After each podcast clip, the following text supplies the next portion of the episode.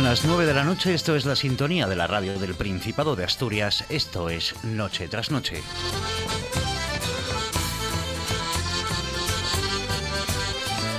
Hoy es jueves 25 de agosto. Si ayer hablábamos de que en Asturias el inicio del curso escolar, según un estudio de la plataforma Go Student, ascendía a 557 euros por hijo, mientras que en el resto de España se quedaban poco más de 400, hoy hemos conocido que el encarecimiento de esa vuelta al cole será aún mayor de lo esperado, ya que a la subida de precios en ropa y material escolar debido a la inflación y a la renovación de libros de texto, hay que sumarle los incrementos de precio en comedor y transporte. Todo esto mientras el consumo de energía eléctrico sigue su reducción en los últimos siete días. Durante la segunda semana de aplicación del decreto para el ahorro energético a causa de la guerra de Ucrania y de las sanciones a Rusia y las represalias de Moscú a la Unión Europea. Si durante los primeros siete días eh, de aplicación de la norma el consumo en España de electricidad se redujo por encima del 4% respecto a los siete días precedentes, en estos últimos siete días la demanda eléctrica se contrajo por encima del 16% lo que suma eh, más de un 20% de reducción de consumo en, estos, en estas dos semanas. Eh, eso en el día en el que el Gobierno central ha conseguido sacar adelante el decreto energético en el Congreso con 187 votos a favor, eh, que son los de Unidas Podemos, Esquerra Republicana, PNV, EH Bildu, PDCAT, Más País, Equo, Compromís, Teruel Existe y el PRC. Como les decía, hoy es jueves 25 de agosto. Reciban un saludo de Juan Lorenzo en la realización técnica, de César Inclán en la producción y quien les acompaña en el micrófono, Gaby Fernández. Como siempre, les recordamos las formas que tienen de ponerse en contacto con nosotros. Ya saben que pueden hacerlo en las redes sociales. Estamos en Facebook, donde somos Noche tras Noche Espacio RPA. Noche tras Noche Espacio RPA. También estamos en Twitter, donde somos NTN-RPA. NTN-RPA. Si lo prefieren, también saben que tienen a su disposición un número de WhatsApp para mandarnos una nota de voz o un mensaje. Es el 679-117-803. 679-117-803. También, por supuesto, tienen el eh, teléfono fijo que tenemos en el estudio, que es el 985-080-180. 985-080-180. César Inclán, muy buenas noches. ¿Qué tal? ¿Cómo estás? ¿Qué tal, ¿Qué tal, Gabriel? ¿Cómo estás? Buenas noches. Muy buenas noches. Eh, ¿Cuál es esa noticia en la que casi nadie repara, pero tú sí que pones el ojo sobre ella? La alta comisionada de la ONU para los Derechos Humanos, Michelle Bachelet, ha criticado este jueves las presiones que sufre por la inminente publicación de un informe sobre la situación de los derechos humanos en la región china de Xinjiang, donde residen los uigures, una minoría de confesión musulmana. En una rueda de prensa a poco menos de una semana de que termine su mandato, Bachelet ha señalado que ha recibido una carta por parte de al menos 40 países, sin nombrarlos, que le han exigido no publicar un informe sobre las condiciones de la minoría uigur en esta región de China. Bachelet visitó Xinjiang y otras regiones chinas el pasado mes de mayo. Durante la visita se abstuvo de criticar las políticas de Pekín en la región, lo que generó críticas por parte de muchos países por su ambigüedad frente a las violaciones de los derechos humanos en la región. Las autoridades chinas han puesto en marcha una serie de medidas en la región de Xinjiang que han provocado fricción entre el gigante asiático y la comunidad internacional, especialmente Estados Unidos, que ha llegado a acusar a Pekín de cometer violaciones contra los derechos humanos e incluso genocidio contra la población uigur.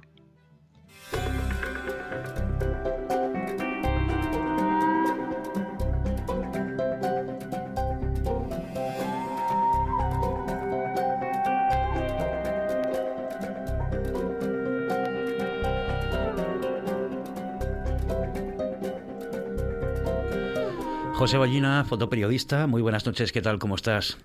Hola, ¿qué tal? Buenas noches. Bueno, pues aquí soportando el, clima que tenemos estos días, pero bueno, en perfectas condiciones, gracias a, Dios. Oye, no nos viene mal eh, que baje un poco la temperatura, ¿eh? después de tanta ola de, calor, un poco de agua para que nos baje la temperatura tampoco está mal.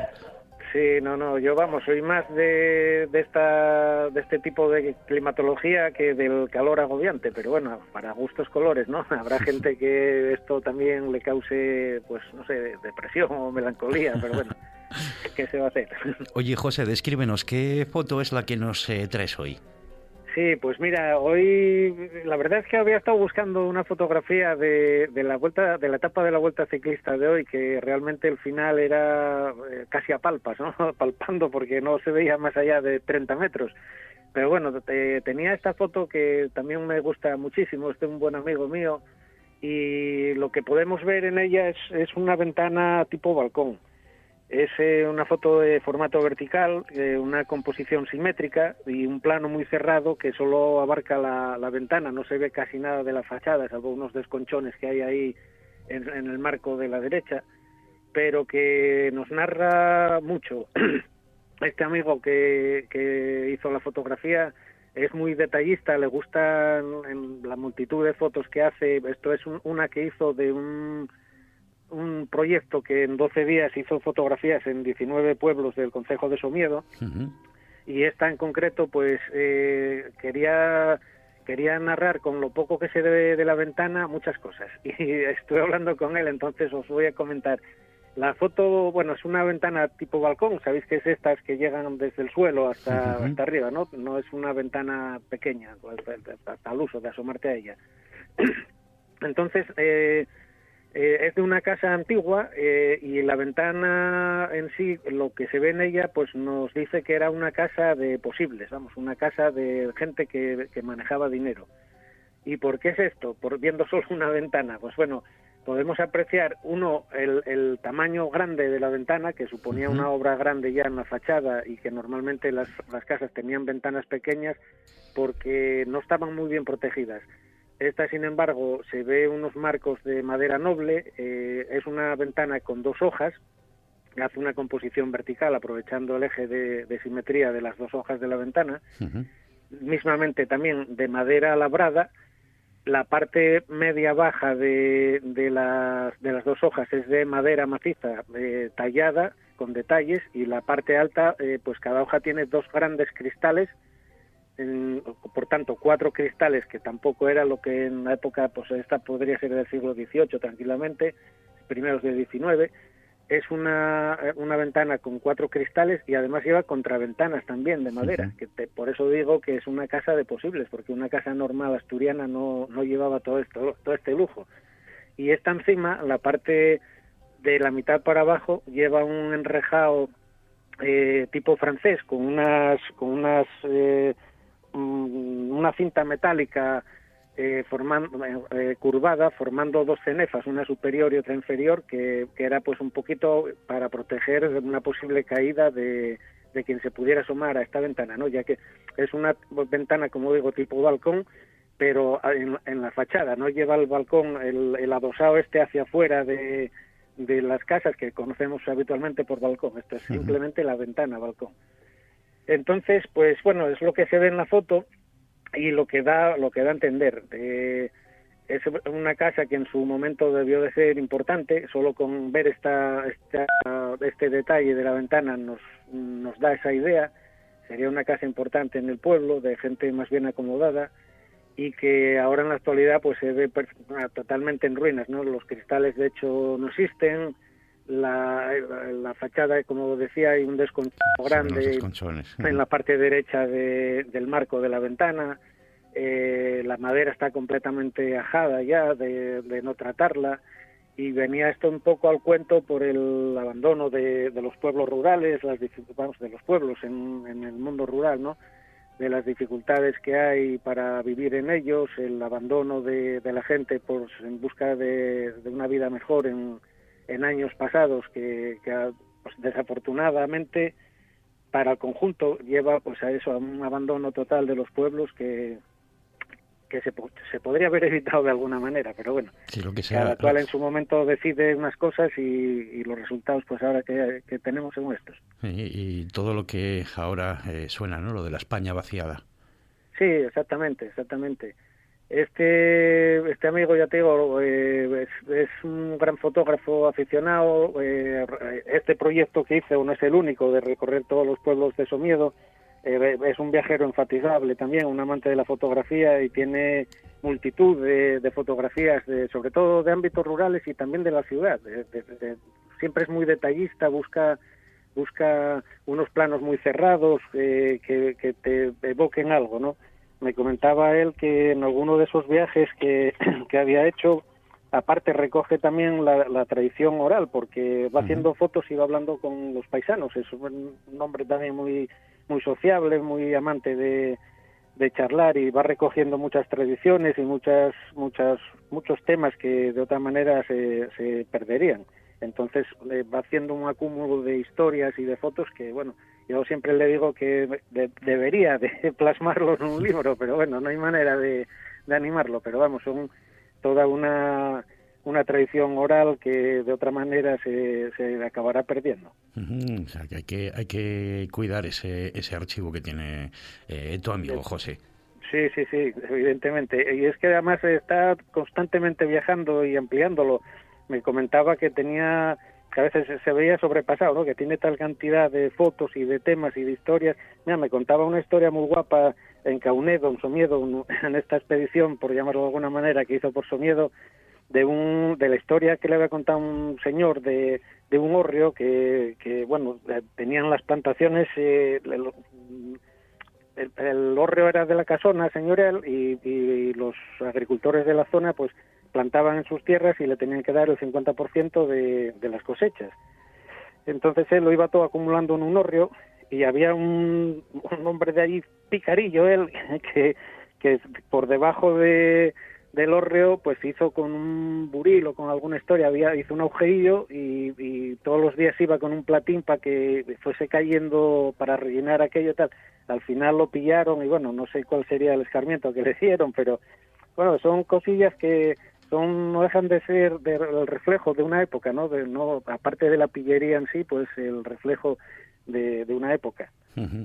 Pues eh, José Bollina, muchísimas gracias por acercarnos eh, esta fotografía. Nos escuchamos en otra ocasión. Muchas gracias, José.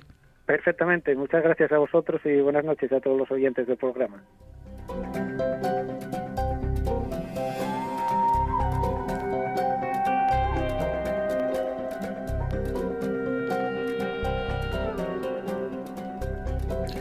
La escritora asturiana Estefanía González acaba de publicar en la editorial, en la editorial el, eh, libro de poesía Dios en la ría. Es una obra sobre el duelo eh, que ha sido saludada con entusiasmo por la crítica y que cuenta con un prólogo del poeta Jordi Doce. Eh, Estefanía, muy buenas noches, ¿qué tal? ¿Cómo estás? Hola, muy buenas noches. muy bien, contenta de estar aquí hablando con vosotros, contigo. Eh, Estefanía, este nuevo poemario eh, llega tras varios años sin hacer poesía y además encara el duelo desde diferentes eh, maneras. ¿Cómo se aborda un tema como la muerte? Em, yo no mm, planifico mis libros, más bien em, digamos que espero que la poesía venga a mí eh, y la atrapo y le voy dando forma de una manera orgánica. En este libro sí hay una unidad, sí hay, es verdad que eh, el tema es el duelo, la pérdida, el dolor, eh, pero se fue escribiendo a lo largo de todos estos años de supuesto silencio. Entonces, mi relación con el duelo también es cambiante a lo largo de esos años. Hay varias muertes, hay diferentes actitudes un proceso de aceptación eh, y todo eso se percibe en, el libro, mm, en el poemario. Podemos decir que, ese tema de, la muerte no es uniforme, ¿no? Y que, bueno, pues precisamente eh, en, esa eh, no uniformidad sobre, sobre ese tema es un poco la, idea en la que gira el poemario. Sí, hay, hay muertes que son muy, ¿cómo decirlo?, que ponen la existencia patas arriba, de que, que, todo pierde sentido y, es eh, inasumible, y hay otras que están dentro del orden natural de las cosas y se producen de una forma, eh, no se puede decir feliz, pero, pero casi eh, con cierta calma o elegancia o y así es eh, esa gran variedad, tantas muertes como, como vidas, en realidad, como personas. Eh, esa, esa primera eh, descripción que nos dabas de que bueno que casi te dejas sin, sin palabras podría ser un poco la primera parte del, del, libro la que se titula cuerpo desnudo del, del invierno Sí, sí, en realidad eh, creo que en esa parte lo que se percibe, lo que se, lo que se transmite es la ausencia de casi de lenguaje. O sea, es cuando eres eh, cuando cuando eres destruida de tal manera que no tienes ni palabras. Eh, en ese momento no se puede escribir. Es después cuando las palabras vienen y se puede dar forma al sufrimiento y transformarlo en un dolor más manejable, más eh, asumible nuevamente. Eh, esa es la función del arte, de las palabras, de, la creatividad. Es el dar forma a lo que no la tiene. Y que eso es lo que nos eh, encontramos en, la segunda parte del libro, en ese cuerpo de padre, ¿no? ese, ese, primer desorden eh, inicial y bueno, pues en esta segunda parte parece que sí que hay una reconciliación. Sí, a ver, ya la primera parte, lógicamente, al ser poesía, ya fue escrita o surgió en un momento en el que eh, se estaba saliendo, perdón, del pozo, o sea, ya ya ese dar forma es es en sí eh, un aprendizaje, una aceptación, es terapéutico. Y la segunda parte ya que es una muerte más reciente eh, es eh, la muerte de mi padre. A ver, la primera es la muerte de mi hijo y la segunda es la muerte de mi padre. Así que la diferencia eh, puedes ver, ¿no? Que una, pero vamos, eh, no, no, no, no suelo decir esto porque realmente la poesía jamás es una glosa ni un comentario a un hecho por brutal o por tremendo que sea, sino que tiene su valor en sí y es extrapolable a cualquier otra experiencia y cualquier persona que la lea la sentirá como suya. No es una eh, explicación, no es un dar vueltas, bueno, quizás sí un dar vueltas en torno a lo eh, inexpresable, eso sí. Em, Estefania, eh, este libro, mm, bueno, pues llega después de unos años en los que has estado sin hacer poesía y precisamente lo haces además con una editorial como, como Bartleby. Sí, estoy encantada con que sea Bartleby, que es una de las editoriales de referencia de España, eh, que me ha dado momentos muy felices con grandísimos autores y además con un prólogo de Jordi Doce, que también es una referencia en el mundo de la poesía como crítico y poeta. Y sí, la verdad es que es eh, inmejorable la forma en la que he vuelto a la poesía. Estefanía, em, ¿nos lees algo? Por supuesto. Un, pequeño, un poema, un extracto. claro que sí. Aquí estamos de nuevo, de rodillas, la frente al suelo, permitiendo que nos traspasen mareas de esa agua por la que matan. Casi absoluto el silencio. No quiera yo poseer la belleza.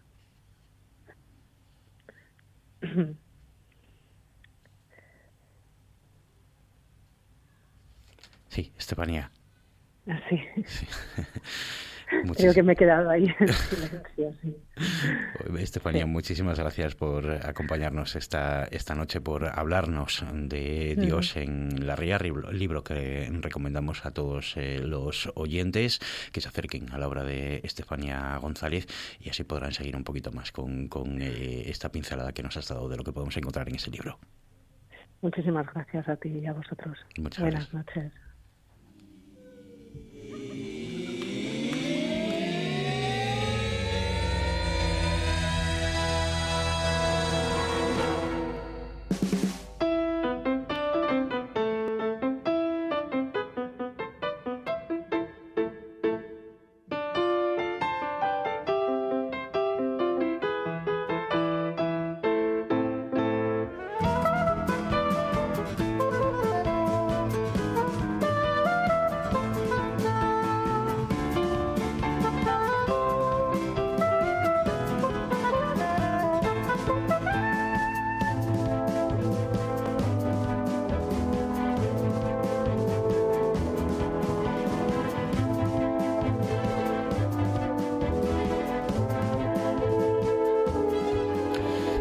Minutos sobre las 9 de la noche y saludamos en este momento a Isaías Gonzalo, socio de Omega. Muy buenas noches, Isaías. ¿Qué tal? ¿Cómo estás?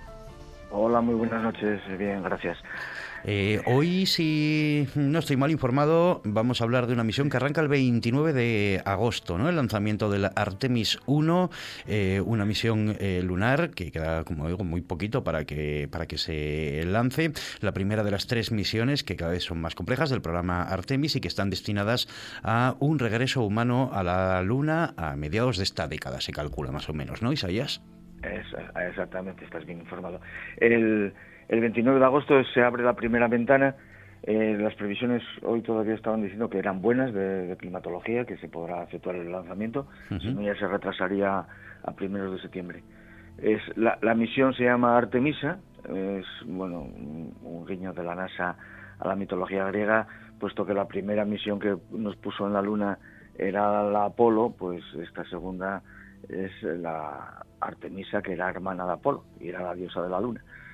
Entonces, eh, por ahí se han, enlazado con, con toda la, larguísima tradición de, todos los eventos astronómicos, pues a, referirlos a, la mitología antigua, sobre todo a la griega.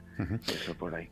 Cuéntanos un poco, eh, eh, este, este lanzamiento, un poco... Este lanzamiento, pues bueno, lo que han hecho ha, comenzado ya la primera fase, que es sacar el, cohete del hangar en el que lo montan a la, a la base de lanzamiento, que es la, la 39B, que es en el Cabo Cañaveral, desde donde se lanzó las misiones Apolo. Es la misma plataforma de lanzamiento. Ahora esa plataforma la está usando eh, los de SpaceX con estos um, cohetes que tienen ellos, que retornan y todo este tema, pero ahora está preparado ya el, el, el cohete, el SLS, que es un cohete muchísimo eh, más avanzado que el Saturno 5, que fue el que nos, nos propuso hasta la Luna. Eh, el objetivo principal es eh, empujar, empujar, claro, para salir de, la atracción terrestre y consigue un empuje de 3.900 toneladas. Es una barbaridad, claro. Va a poner en órbita el vehículo que va a poner en órbita en esta primera prueba de esta misión Artemisa, que como bien dices está en tres partes. La primera es esta, que es la prueba de, despegue, de insertarse en órbita lunar y regreso, y luego ya se hará un sobrevuelo y la tercera ya será la que pose eh, un humano que está previsto a mitad de esta década y que sea una mujer. Sí, porque en este caso, eh, de este primer lanzamiento que estamos eh, hablando con ese sistema de lanzamiento espacial, ese LS, que va a empujar a la nave lunar Orión. Orión, sí, Orión se llama el, lo que llaman en la, misión Apolo era el águila, en, el Apolo 11, pues en esta se llama Orión, Orión, bueno, también en honor al antiguo mito griego, el, gigante cazador, y ese vehículo de, tripulación. Hay, hay unos vídeos muy buenos ya puestos por, por la NASA con simulación de cómo hace la inserción en, en órbita lunar y cómo hace el retorno con tres, tres diferentes paracaídas para, eh, amerizar porque va a caer en el mar, vehículo, el barco ya está preparado para recogerlo y demás. Estará durante esta órbita, estará seis días dando vueltas a, la Luna, tomando datos y bueno, recogiendo todo para las pruebas que ellos necesiten hacer, porque este es un proyecto de, de colaboración entre NASA y ESA y varias varias naciones. Incluso tiene eh, patrocinadores eh, particulares, grandes empresas que han que han donado capital para, para que esto se pueda llevar a cabo. La nave va a estar en órbita seis meses, pero la misión eh, dura bastante, eh, perdón, seis días decías, pero la misión eh, dura, dura bastante más de esos seis, de esos seis días. Sí, bueno, casi un mes, pero tienes en cuenta que ya empezó el día 16 la misión.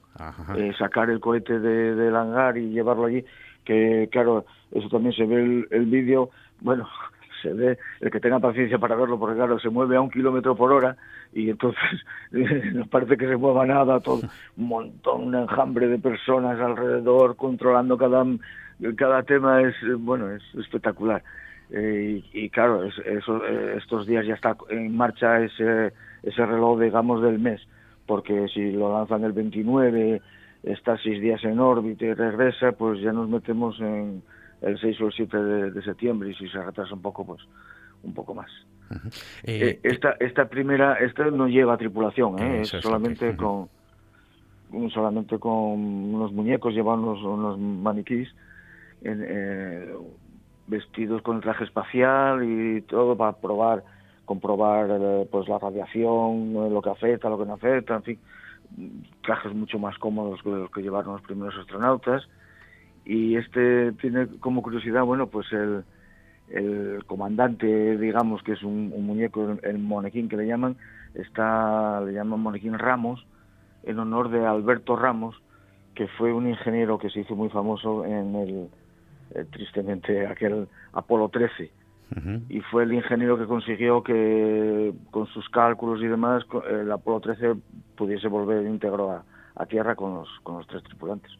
Entonces en honor a, él pues le hacen este monequín Ramos. Creo, creo, a forma de anécdota mm. también, eh, que hay un peluche Snoopy. Snoopy, sí. Sí, sí, nosotros mira, en, el observatorio de Deva tuvimos durante muchos años un, un Snoopy que fue un muñeco que se hizo famoso en las primeras misiones de Apolo, en el Apolo 10, el anterior, que, que descendió hasta casi la superficie de la Luna, quedó unos, muy poco, 60 kilómetros, una cosa así ya de, de descender del todo, y estuvo deslizándose por la superficie de la, de la Luna, tomando fotos y tal, reconociendo el lugar de aterrizaje del próximo Apolo y le llamaron Snoopy al módulo lunar. Al que luego llamaron Águila, pues este, el anterior fue Snoopy. Y fue cuando cogió mucha cosa la, simbología con el, con el muñequito de las tiras cómicas de, Snoopy. Y por eso ahora pues vuelven otra vez con, con un peluche Snoopy para ver dentro de la cabina, bueno, muy más visual que otra cosa, como en, gravedad, en microgravedad, gravedad cero, el, muñeco va a flotar por la nave y demás. El objetivo último de este programa Artemis es eh, enviar humanos de vuelta a la Luna. El objetivo es que sea a mediados de la década, ¿no? Sí, a mediados de esta década, bueno, los, los objetivos de la NASA siempre se programan por década y a mediados de esta década sí, bueno, 2025-2026, esperamos que, ya esté todo solucionado y que el Artemisa 3, la misión Artemisa 3, que ya consiga alunizar. y, y, poner el pie en la luna. Ahora que ya no es ir como la primera vez a, a ver qué hay, ni a recoger muestras, ni nada, ya. Es la, la vista en futuro de establecer una base permanente en la luna, sabemos que hay agua, entonces, pues bueno, ya está más fácil. Y desde allí la Luna que efectúe de base de lanzamiento a futuras misiones a Marte, que es el, objetivo que tenemos ahí en, mente. Bueno, de momento el, eh, bueno ese viaje a la Luna, eh, hablamos de mitad de década, de década, que realmente estamos en el 22. Eh, tampoco estamos hablando de un plazo tan tan largo para, para mitad de década. estamos hablando de un plazo de, de dos, tres, cuatro años máximo esto va rapidito, va rapidísimo, sí, es, eh, bueno, es, emocionante, la verdad que es emocionante. Lo, esta vez además no hay carrera espacial, como, como hubo en los años 60, la carrera entre las grandes superpotencias, Estados Unidos y, la Unión Soviética, compitiendo a ver quién era primero. Ahora no hay esa, esa competencia, entonces las cosas se hacen de, más pausadas, con más mucho más inteligencia puesta en el sentido de eh, abarcar más proyectos, más investigación, más porque no hay la, cosa de que era eh, la primera vez era llegar, no no había más que, llegar. De hecho ya viste que estuvieron unas pocas horas, no eh, porque no no había nada más que llegar y volver y decir hemos puesto la bandera. Ahora es diferente, el, mundo es diferente y esperamos que bueno que la humanidad aproveche. Y de ahí el sueño, ¿no? De poder dar el salto a Marte. A Marte, exactamente, claro. Ese es el sueño de la humanidad ya desde hace más de, 140, 150 años que, estamos con el tema de Marte, cuando el Percival Lowell, aquel veía las construcciones marcianas y demás. Entonces, ahora, bueno, tenemos ya ahí unas cuantas eh, sondas y, robots que hemos ido llevando con el paso de los años, pero ahora hay que poner el pie. Isaías eh, Gonzalo, muchísimas gracias por eh, hablarnos de eh, esta misión de, bueno, conjunta, iba a decir misión de la NASA, pero bueno, misión conjunta, como nos decías, esta misión Artemisa, incluida dentro del programa Artemis, esta, este Artemis 1 que está programado el lanzamiento para el 29 de agosto, a ver si se puede realizar. Hablamos la semana que viene, a ver hablaremos, Hablaremos más de esto seguramente quedará muchísimas, muchísimas charlas. Perfecto, pues muchísimas gracias, Isaías. A ti, un abrazo.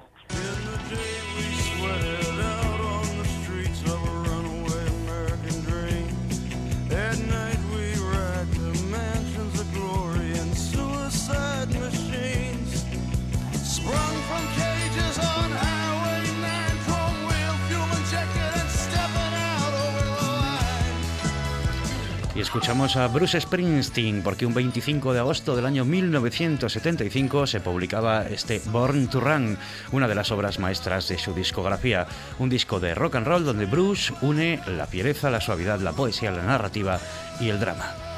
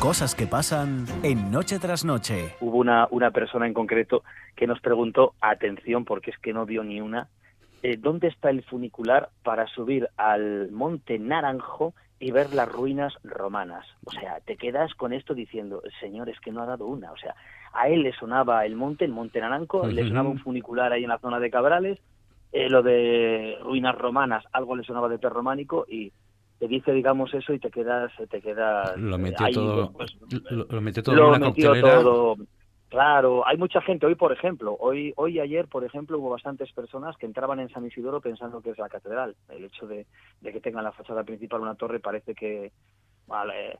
Bueno, los, eh, te preguntan muchas veces el, enterramiento en la cámara secreta, que, claramente están indicando en la catedral a la cámara santa, ¿no?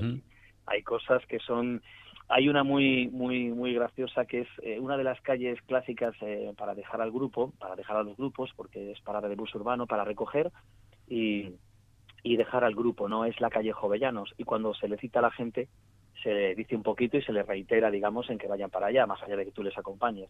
Pues en cierta ocasión un grupo estuvo buscando y buscando y puso a medio viedo, se puede decir así un poquito como, como tal, porque es que no daban encontrado la calle preguntando por hawaianos. ¿Dónde está hawaianos? ¿Dónde está hawaianos? Y hawaianos eran jovellanos.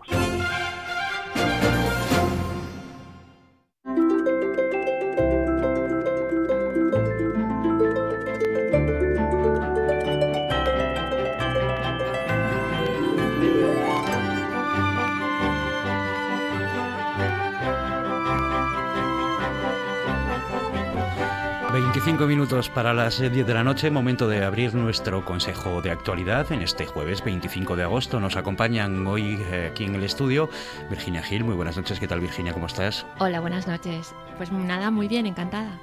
Luis Laria, muy buenas noches, ¿qué tal Luis? ¿Cómo estás? Pues muy bien también y encantado también y de coincidir también con Virginia. Y tenemos en el teléfono a Laura González. Muy buenas noches, Laura, ¿qué tal? ¿Cómo ¿Qué estás? Tal? Buenas noches. Hola Laura. ¿Qué tal? Hola. Oye, hoy con este día que, tuvimos no te pudiste dar el bañín, ¿no, Laura? Sí, ni, me ah, dio un baño perfecto porque el agua que estaba tan fría al principio de agosto, ahora está como 20, 21 grados. casi no había gente en la playa, claro, hoy pues estaba nubladín. Pero ¿cómo me prestó? Madre mía, había resort. Eso que solo sabemos los asturianos decir lo que lleva el resort. Medusas no había, ¿no? No, medusa nada, chica daba gusto bañarse hoy. Bueno, eh, da, gusto también un poco que hayan bajado las temperaturas, ¿no? Que haya refrescado un, un, poquitín después de tanta ola de calor. Sí. Y además es necesario, sin duda alguna, ¿eh? porque ya estábamos en una situación un poquitín prealerta de, de sequía. Sí, que llueva, claro. Yo ayer la verdad que pasé por el Huerna y me sorprendí del bajo nivel que había en el, pantano. ¿eh? Impresionante y eso en Asturias, fíjate tú por ahí para allá abajo, para el sur. Sí, imagínate, imagínate cómo, cómo estarán más abajo, más hacia, hacia el sur, más como se suele decir, ¿no? Más allá de pajares. Sí. Oye, eh, si os parece, comenzamos, eh, si os parece, Virginia y Luis, ya que tenemos a Laura al teléfono, para que se nos quede menos descolgada, que comience ella. ¿Qué tema es el que te ha llamado hoy la atención, Laura? Pues mira, no fue exactamente hoy, yo creo que fue en un periódico de ayer o así. Ante tantas noticias males ¿eh? que nos llueven y sobre todo cuando son de Afganistán, ¿eh? porque el tema de las mujeres en Afganistán a mí me tiene agobiada, ¿eh?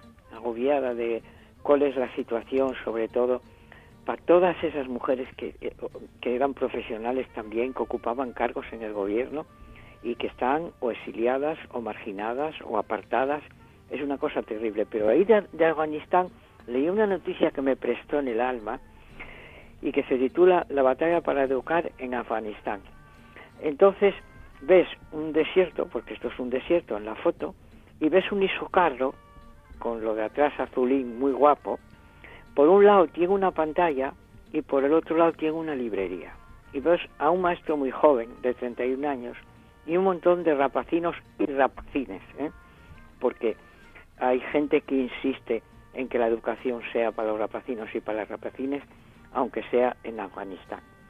Y es increíble porque hay varios por todo el país. Y, es, y, ahora mismo, de 13 millones de menores que hay en Afganistán, más de 4 millones no están escolarizados. Por eso la importancia de estas escuelas ambulantes que se mueven por todo el país y a veces en los sitios más castigados y más apartados, ¿no? Y, además la, financia una organización no, no gubernamental que se llama PENPAR, que está desde, el 2009 incluso en la clandestinidad, cuando se trata de niñas, en la clandestinidad, y que ha creado ya 46 nuevos colegios. Aparte, estos isocarros, que son esos colegios ambulantes. Por eso, ante tanta mala noticia, sobre todo que viene de Ucrania y, de tantos países, eh, y, y, sobre todo de Afganistán, con lo que pasó con la llegada de los talibanes, parece que es una luz, ¿eh? Tú ves esta foto y préstate en el alma, vela, es que es que ves a, todos estos niñinos sentados encima de alfombras en una cosa que parece un desierto, con un profesor tan joven, niños y niñas, y que, y que tengan esta idea, esta imaginación de hacer una escuela ambulante y de hacer una escuela que tiene una pantalla eh, digital y que tiene eh, una librería por el otro lado, ¿no?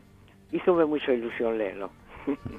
Eh, ya ves, aquí llevamos un par de días dándole vueltas a, lo que nos va a subir la vuelta al cole este año, ¿no? Sí, es verdad. Es verdad que se duplicaron los gastos, que yo creo que había que vigilar los precios, porque yo entiendo que todas aquellas cuestiones que están ligadas a la energía, que es el verdadero el verdadero problema, es decir, pequeñas peluquerías, pequeñas panaderías, qué sé yo, pequeños comercios que están muy ligados a la energía, entiendo que suban los precios porque les sube a ellos la energía. Pero yo estoy pensando, ¿qué tiene que ver esto con los libros y con eso? ¿No habrá gente que está aprovechando la subida de precios en general en estos pequeños comercios y, y la subida de precios de la energía y de la gasolina y tal? ¿No estarán aprovechando para subir los precios también. ¿No habrá algo de eso? ¿No, no habría que tener más inspectores de los que ya hay para vigilar que los precios no se suban solo por el placer de subirlos y de tener más ingresos? Me lo pregunto estos días, porque ¿por qué subieron tanto los libros?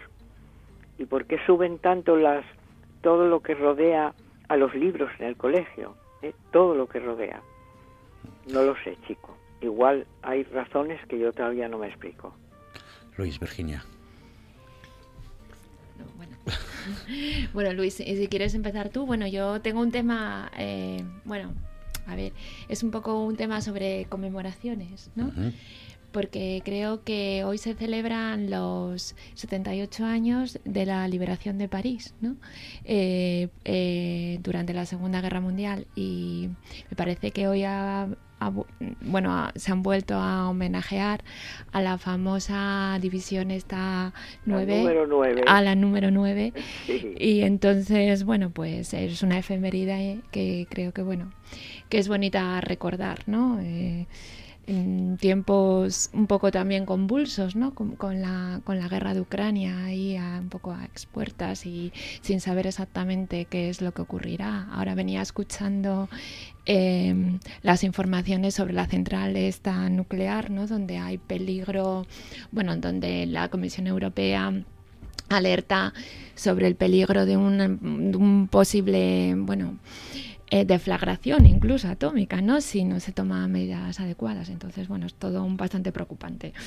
Y bueno, pues hablando de la 9, pues bueno, eh, bueno, mm, todos estos temas de la Segunda Guerra Mundial y tal, pues a mí me parecen bastante interesantes, sobre todo porque es como casi una historia reencontrada, ¿no? Que nunca nos, o por lo menos a los de nuestra generación, nunca nos contaron en, la escuela, en el colegio, y que tuvieron que pasar bastantes años para, para saber un poco más cosas o verlas desde otra perspectiva.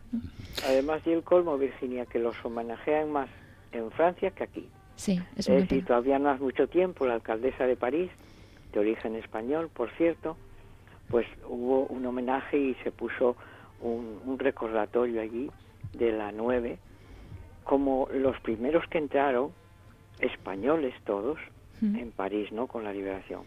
Y sin embargo aquí no se le manejó lo suficiente. Claro, el franquismo hizo mucho daño.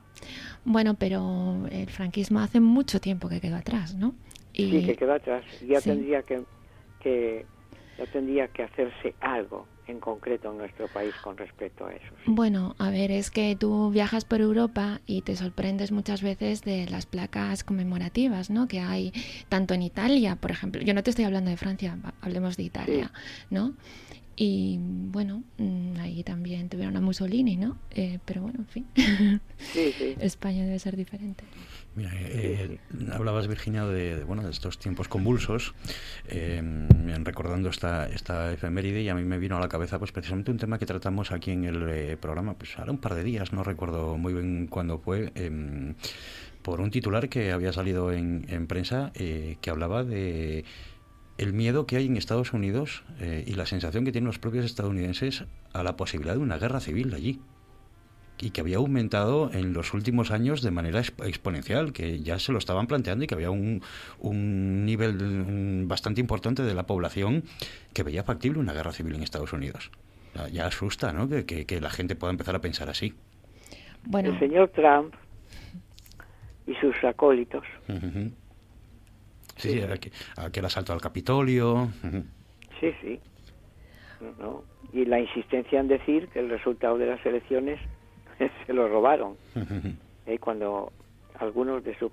Pero fíjate, yo, yo estoy de acuerdo con eso, porque fíjate lo terrible que es que de los 10 conservadores del Partido Republicano que eh, aceptaron, aprobaron y trabajaron en la comisión que investiga al señor Trump, hubo elecciones parciales y ocho perdieron.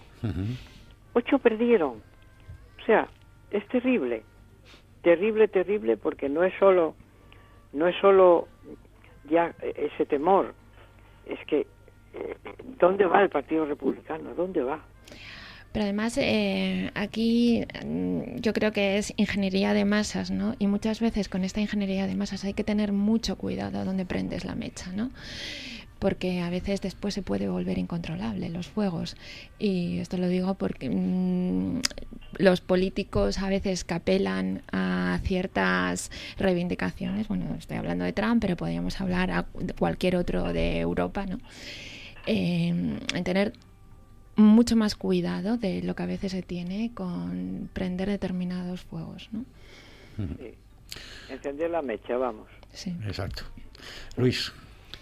Pues mira, yo voy a cambiar de tanda y voy a otra situación que creo que es tremendamente calamitosa, que no va por buenos derroteros, que posiblemente vayamos a tener incidencias importantes. Estamos viendo eso que estabais comentando de Estados Unidos, estamos viendo todas estas circunstancias y en el ámbito social, en el ámbito ya sin el ámbito político, yo estoy viendo pues mm, algo que me llama mucho la atención y que veo desde hace un tiempo que está aumentando y es precisamente la sinrazón absoluta de lo que es pues entender una fiesta como simplemente una borrachera o una cantidad inmensa de consumo de drogas como está existiendo ahora en cualquier fiesta de Prado es vergonzoso lo que está ocurriendo precisamente en estos últimos años y sobre todo yo lo estoy valorando ahora mismo. No sé si es que hay un desfase total después de lo que ocurrió con la pandemia, que mm, tienes eh, muchísimas opciones para estar viendo cómo los controles de la Guardia Civil con perros como nunca tuvieron que utilizarlos en cualquiera de las rotondas periféricas a donde se hacen estos macrobotellones permitidos impresionantes que además se están haciendo en digamos que en los cauces de los ríos. O sea, es que mm, yo creo que mm, si no tomamos medidas en esta situación, mm, van a ir incluso los festejos, aquellos que están considerados como eh, de tradición, que son, digamos que, cultura, porque hay unos cuantos festejos así de Prado, por decirlo así, que son tradicionales desde hace ya muchísimo tiempo y que tienen una idiosincrasia peculiar. ¿Y cómo es posible que entonces ocurra lo que está ocurriendo? Por ejemplo, la fiesta de San Timoteo es una fiesta que no tiene, digamos que, tradición cultural, no es como, por ejemplo, decir, ¿cuál podríamos decir? Pues eh, la vaqueirada o por ejemplo pues eh, la regalina en, en, Valdés también o por ejemplo pues la perullal la fiesta de la perullal en, en Arriondas. Todo este tipo de festejos que tienen digamos que una tradición histórica fantástica que realmente hay que mimarlos porque mm, forman parte de nuestra idiosincrasia posiblemente vayan a tener problemas muy serios. Porque en realidad aquellas fiestas que estamos viendo ahora que se están exacerbando de tal manera en masificación, pero además incluso con chavales y chavalas con 14 o 15 años borrachos perdidos, absolutamente borrachos perdidos, y no solamente por alcohol, sino, vuelvo a decir, lo que está ocurriendo en estas fechas, este verano, es algo increíble y totalmente desconocido en cuanto al porcentaje de consumo de drogas. No es posible entender eso. Es que además eh, no, no, hacemos nada para evitarlo. No es posible tener una fiesta de estas y resulta que tengas 50 o 60 autobuses que están contratados para llevar a una masa tremenda de gente joven que cada uno de ellos va pues con 8 o 10 kilos de, en este caso, litros pues de alcohol. Así, cada uno de ellos lleva una bolsa con cuatro o cinco botellas que no son de agua, son de bebidas alcohólicas. Eh, están degradando esas fiestas, están degradando un entorno, un medio ambiente, porque imaginaros la fiesta del chiringuelo, por ejemplo, eh, era increíble. Había algunas zonas que, por ejemplo, la altura de esta mesa, que estamos hablando de 80 centímetros o 70 centímetros, repleto todo de botellas de plástico, de bolsas, de basura, que eso... 44 toneladas. claro, cualquier persona, cualquier persona con sentido común y que tenga, mm, digamos que cuatro dedos de frente, viendo eso, es para sentir vergüenza. Eso es imposible que lo hagan los seres humanos. Estamos hablando de una etapa en la que realmente yo creo que todos sabemos los problemas que podemos generar al medio ambiente en el espacio eh, terrestre, pero que aquí además ahí está el nalón al lado. No quiero saber lo que llevó el nalón para el mar Prefiero más no saberlo. Nosotros llevamos una campaña desde hace 12 años que se denomina La Bolsa o la Vida y hacemos eh, charlas en colegios, en casas de cultura, no solamente aquí en Asturias, sino en toda la cornisa cantábrica. Y de verdad, a veces pienso si realmente estamos haciendo el idiota, porque es que por más que quieres, en este caso, intentar concienciar, te encuentras con esas masas sociales que de una forma increíble las autoridades lo permiten todo yo no puedo ver, no puedo entender que a una fiesta vayan 50 autobuses que están contratados desde distintos puntos de Asturias. La empresa es la que hace esa actividad. Pues mm, realmente yo lo que hago es automáticamente eh, no permitir esas condiciones, porque ¿qué, ¿qué podemos hacer para evitar esto? No hay otra alternativa somos libres, podemos coger un autobús, podemos coger lo que sea, podemos pescar una borrachera, podemos hacer lo que nos da la gana, mm, drogados pues hay esimentes incluso y con borrachera también, pero es que lo curioso es que estamos permitiendo eso porque mm, tenemos que hacer una legislación en el ámbito nacional prohibiendo taxativamente bebidas alcohólicas, en este caso el botellón. No hay otra alternativa. ¿Y qué habría que hacer también? Pues que botella de plástico, botella de plástico o bolsa de plástico, cobrar, igual que se cobran los supermercados por la bolsa de plástico, pero tres veces más. Y esa botella de, incluso la botella de agua de plástico, hay que cobrarla.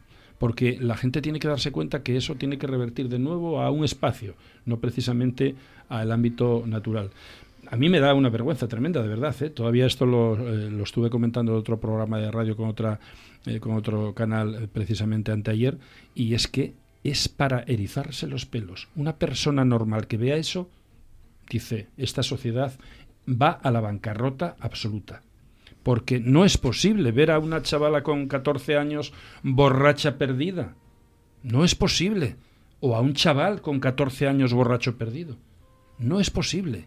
No es posible y yo creo que hay que tomar medidas muy serias. No la podemos tomar sobre el ámbito del consumo del alcohol. Sí, sí, sí que se pueden tomar. Vaya si se pueden tomar. No se puede beber en la calle de la forma que se está haciendo y menos eso, permitir los botellones. Ahora mismo estas fiestas tan espectaculares que eran masas absolutas que iban pues posiblemente a disfrutar, lo único que estamos viendo es qué va a pasar al día siguiente.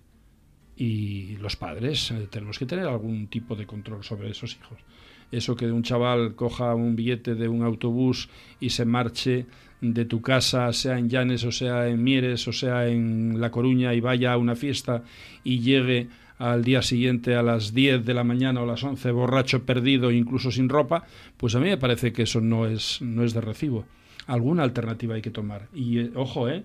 lo que estamos haciendo con esta situación actual es que no hay nada peor que eso porque realmente no hay ningún respeto no hay respeto a nada. Y obviamente después, ¿para qué vamos a hablar de protección del medio ambiente si resulta que nosotros somos los que estamos haciendo partícipes a esa sociedad de que no tengan en consideración en las etapas precoces qué es lo que podemos hacer? De verdad, es una pena, ¿eh? Virginia, yo bueno, creo que el otro en un día, debate parecido. Claro, sí. Es que este tema más o menos lo sacamos la semana pasada, ¿no? A raíz también de, de la cantidad de residuos y de plásticos que se generaban, por ejemplo, en, en el Siringuelo, ¿no? Y cómo precisamente la generación más concienciada de la historia a nivel de, de ecologismo, ¿no? O de, de lo que supone, de lo que está sucediendo con el medio ambiente y con el cambio climático, sea esa misma generación la que esté generando tal cantidad de residuos y de plásticos y es lo que tú dices, ¿no? Que van a, al final esos residuos, esos plásticos van a terminar en el mar. Fíjate que qué curioso. Yo creo que no es la más concienciada, es la más informada. Lo que pasa que le entra por un oído y le sale por el otro. Tenemos un tema para tratar después que tiene mucho que ver con esto.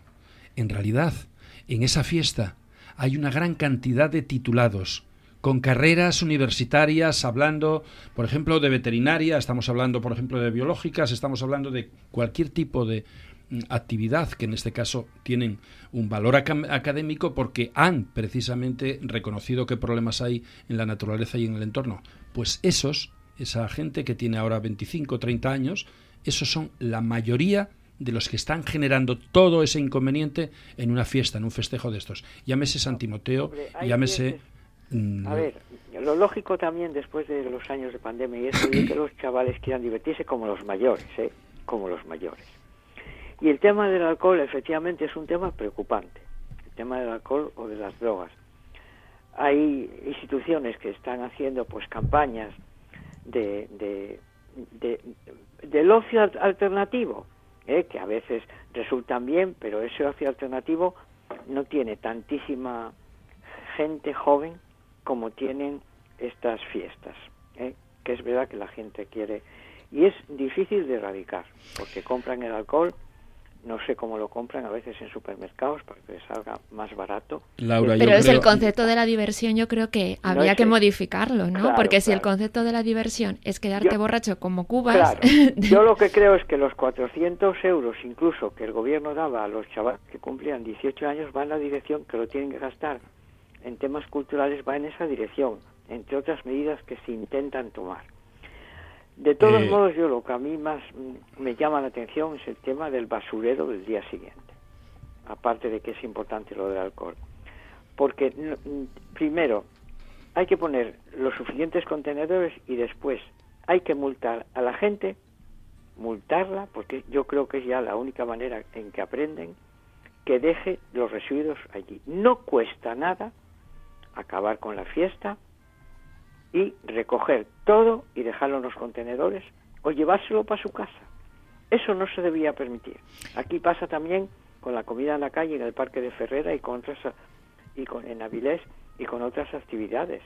No puede ser, eso no puede ser al día siguiente toneladas de basura que, que tienen que recoger los servicios de limpieza de los ayuntamientos. Y como dice Luis, lo que no se recoge y lo que va al mar, que eso es terrible, ¿no?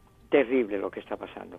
Yo creo que efectivamente hay que tomar medidas. No, no, ni el tema del alcohol y el tema del basurero del día siguiente es muy preocupante, muy preocupante. Y efectivamente cambiar el concepto de diversión debía ser lo ideal.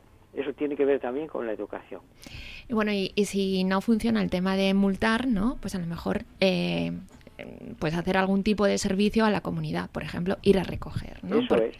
es. que yo creo que no tenemos conciencia de esto, de, servicios sociales y de, y de que de tener eh, conciencia de, de sociedad responsable y con el medio ambiente. ¿no? Es un poco lo que decía Luis, que muchas veces eh, la información no es precisamente la concienciación, ¿no? Bueno, pues yo creo que debemos ir por ahí. A ver, yo como madre, yo no sé lo que están haciendo mis hijos, pero si, por ejemplo, a mí me llegase una multa de un, de un ayuntamiento, pues a lo mejor pues sí que me preocuparía más de lo que están haciendo y con quién y cómo y de qué forma, ¿no? Claro, claro. Sí, yo creo que hay que tomar medidas. Con respecto a eso hay que tomar medidas, porque no es que da pena ver el sitio de las fiestas el día siguiente. No, pero es que yo creo que desde el organigrama político no se quiere tomar en consideración esto porque efectivamente puede ser un, una patata caliente que queme. Y yo creo que hay que ser, en este caso, tremendamente responsables. Si queremos hacer una sociedad digna, que sean unos padres dentro de 10 o de 12 años, como debieran de ser en una sociedad actual que necesita competitividad, necesita desarrollo, necesita respeto, necesita libertad, necesita eh, condiciones que mm, hagan una eh, sociedad digna, con estos caminos no vamos a ningún sitio en, absoluto. Y somos posiblemente, yo creo que no sé cómo estará en Europa, pero esas imágenes si las ven en algún país normal, y digo normal, nos van a tener por algo tremendamente cutre, tremendamente cutre. Una sociedad que así no, que sigue así no puede avanzar de ninguna manera. Mm, yo de verdad que estoy desesperanzado y estoy luchando desde hace muchos años precisamente diciendo qué es el problema medioambiental. Todavía hoy ante más de 300 personas que tuvimos en el Parque de la Vida estamos luchando precisamente por que nos hagamos idea de que si no cambiamos la situación a nivel medioambiental va a ser tan caótica que posiblemente no nos estemos enterando ahora mismo, incluso no seremos conscientes de qué va a pasar no dentro de 40 años, yo estoy hablando de dentro de 20 años, 20 años y esta situación somos todos culpables, unos por activa, otros por pasiva y esta, esto hay que frenarlo de alguna manera, pero de una forma tremendamente seria. No es posible seguir así. Eh, Luis, decías una patata caliente eh, para, para, bueno, para los políticos, otra patata caliente que parece que se nos eh, plantea eh, ahora al final de verano y de cara, sobre todo, bueno, ya a partir del mes que viene, es la escalada del Euribor. la media de agosto anticipa un encarecimiento histórico de las hipotecas. La cuota mensual podría subir alrededor de 110 euros en este tipo de, de préstamos. El 64% de las hipotecas todavía son de tipo variable eh, y los sindicatos empiezan a, levantar la voz y a exigir un plan de ayuda para los hogares que no puedan pagar la, hipoteca. No sé eh, cómo veis esta, esta situación. Vamos a ver, yo lo que veo es que realmente las cosas se van a poner serias porque tal y como estamos viendo, al menos que va a suceder ahora mismo el otoño, qué va a ocurrir, eh, ya estamos viendo una recesión en cuanto al coste, en cuanto, perdón, al consumo. Este verano sí que hubo, mm, yo creo que en Asturias, sobre todo en el mes de agosto, no tanto julio, pero por ejemplo agosto, hubo mucha gente, pero el consumo no es el mismo del año pasado y, la gente se retrae. Obviamente cuando te están diciendo que hay una caristía para ir de nuevo al colegio, que hay mm, subida de lo que son los intereses, que realmente va a haber una caristía también en la alimentación, en el vestir, en todo, absolutamente todo. Cuando nos dicen que está subiendo todo, estamos viendo qué ocurre con la energía, qué ocurre con el gas, etcétera, pues claro, mm, se retrae el consumo, se retrae el consumo y a la par lo que ocurre es que esos miedos lo que hacen es precisamente pues no ser, eh, digamos que como posiblemente lo pudiéramos ser de otra manera cuando vemos que hay un poco más de luz. Yo creo que mm, la recesión está ahí. No sé si será tan grave o no. Lo que sí está claro es que una familia hoy en España, eh, para poder, mm, imagínate que tenga un promedio de un par de hijos, por ejemplo, pues creo que una familia hoy en España lo tiene difícil a no ser que realmente tenga un salario muy alto. Y los salarios muy altos son muy escasos. Eh, hay mucha gente que está cobrando un salario pues medio bajo y no podemos competir con países como Alemania o Francia, etcétera, aunque suban y tengan también un déficit, siempre hay un colchón que puede amortiguar esa situación un poco eh, preocupante, ¿no? Aquí en, en España, pues eh, sí, se están haciendo ayudas por parte de las administraciones. Hablaba antes Laura de esos 400 euros para los jóvenes para que lo gasten en actividad cultural. No sé en qué ámbito cultural será. Eh, se podría y se está ayudando pues a familias necesitadas, pero es que a veces incluso yo creo que hay un colchón económico que también se está haciendo desde las administraciones que posiblemente esté fomentando incluso la no actividad. Ojo con las ayudas que se hagan y porque hay mucha sociedad parasitaria. Es triste tener que decirlo así, pero yo conozco muchísimas personas que podrían estar trabajando, que podrían estar trabajando en cualquier ámbito y no lo hacen porque posiblemente con las ayudas que tienen, pues están muy cerca de lo que podría ser un salario normalín, que pueden ser pues a lo mejor pues 1.200 euros. Es triste, ¿eh? Es triste lo que estoy diciendo. O sea, que tengamos un porcentaje de ciudadanos que no trabajan porque las ayudas van a hacer un sustento. Estamos haciendo una sociedad también vaga, una sociedad que no es productiva. Y el problema de esta sociedad española es que no es productiva en la medida que tendría que ser, o por ejemplo, fue pues en etapas anteriores tenemos que buscar la productividad, tenemos que buscar el interés, la ilusión, la lucha constante por trabajar, por tener un puesto de trabajo, porque con todas las ayudas por un lado y por el otro, algunas familias lo necesitan imperiosamente y entiendo que se tengan que dar hasta las últimas consecuencias, pero hay muchos otros que no lo necesitan tanto. Hay cantidad de puestos de trabajo en España que no se cubren, no solamente en un ámbito como puede ser la hostelería, como ocurrió este año, no, hay muchos otros puestos de trabajo que no hay quien los cubra No hay trabajadores para ellos. Pero es que si vamos a mirar la bolsa de desempleo y la gente que está ayudada en un ámbito, por ejemplo, con partidas económicas, bien sea por hijos, bien sea por X, pues a veces habría que mirar eso también. Y las personas que necesitan el dinero hay que darle absolutamente el todo. Ahora, la persona que necesita el dinero y no trabaja, ahí hay que decirle, bueno, hasta aquí hemos llegado. No, hay pero que Luis, comenzar. yo, yo tengo la experiencia con el salario social. En general, eso no es así. Es decir, nadie quiere, eh, nadie quiere mm, tener unos ingresos que dan para malvivir si tiene un trabajo digno y bien pagado porque ese es un debate que está ahora encima de la mesa y un debate que está en todas las televisiones y en todos los medios de comunicación. En general, eh, lo, que, lo que escuchas a los trabajadores de hostelería, por ejemplo, y escuché a varios, es que a lo mejor los contratan por cuatro horas y trabajan ocho. Bueno, pero y eso... Tienen unas condiciones de trabajo terribles. Pero Laura, ahí hay un problema. Y vuelvo Entonces- a decir que el culpable es la administración.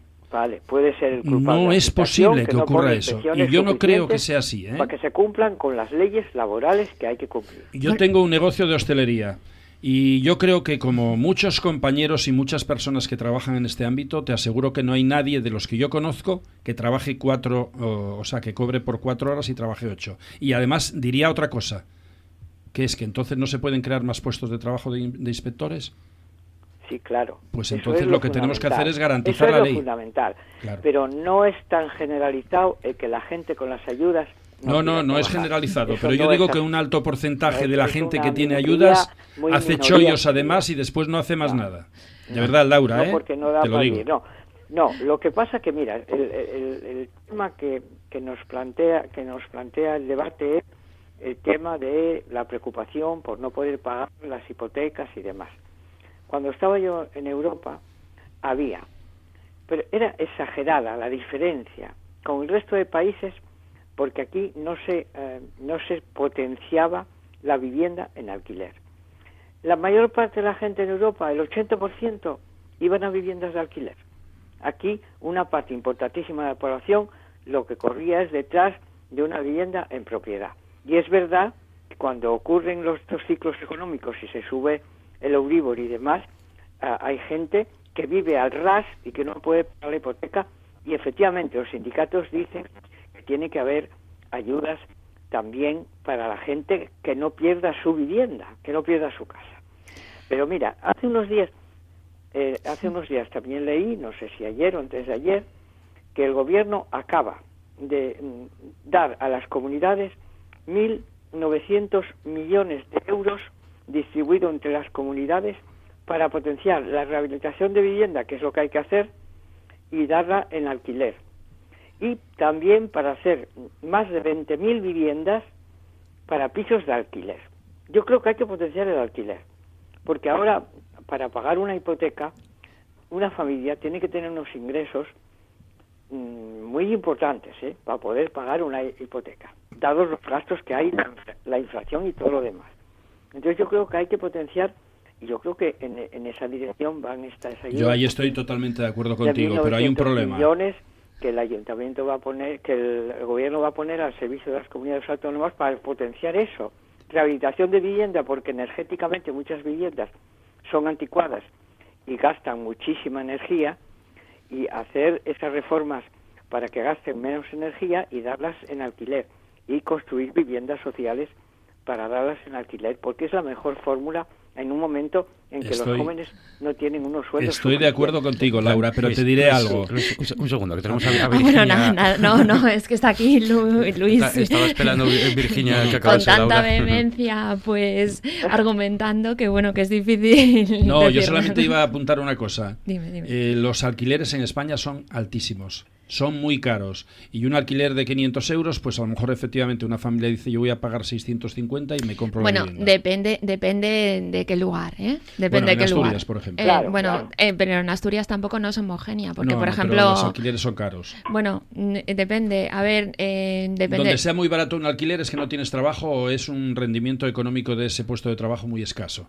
O sea que está clarísimo que, por ejemplo, mira, ¿dónde es muy barato el alquiler? Pues en las zonas rurales. En las zonas O en la rurales, cuenca, por ejemplo. Eh, sí, claro, en la cuenca por lo que pasa, pero en las, en las zonas rurales, allí, a no ser que sea una casa que esté rehabilitada para turismo rural, etcétera, esas casas se terminan cayendo todas porque no hay apoyo precisamente para sostener esa vivienda. Y ahí sí que las administraciones tendrían que hacer algo para garantizar que esas viviendas no se cayesen. Una hipoteca a muy largo plazo y que obviamente si no hay disponibilidad para poder afrontarla, pues que haya una bolsa, e igual que hicieron bolsas en muchísimas ocasiones precisamente. Mira, uno de los problemas graves ahora y precisamente más que de la vivienda, posiblemente sea de que en Asturias, posiblemente este otoño vayan a cerrar un montón de empresas que no las pueden sostener, porque fiscalmente y en el ámbito eh, profesional es inviables y veremos qué pasa ahí en octubre. Te aseguro que eh, estoy hablando de microempresas, o sea,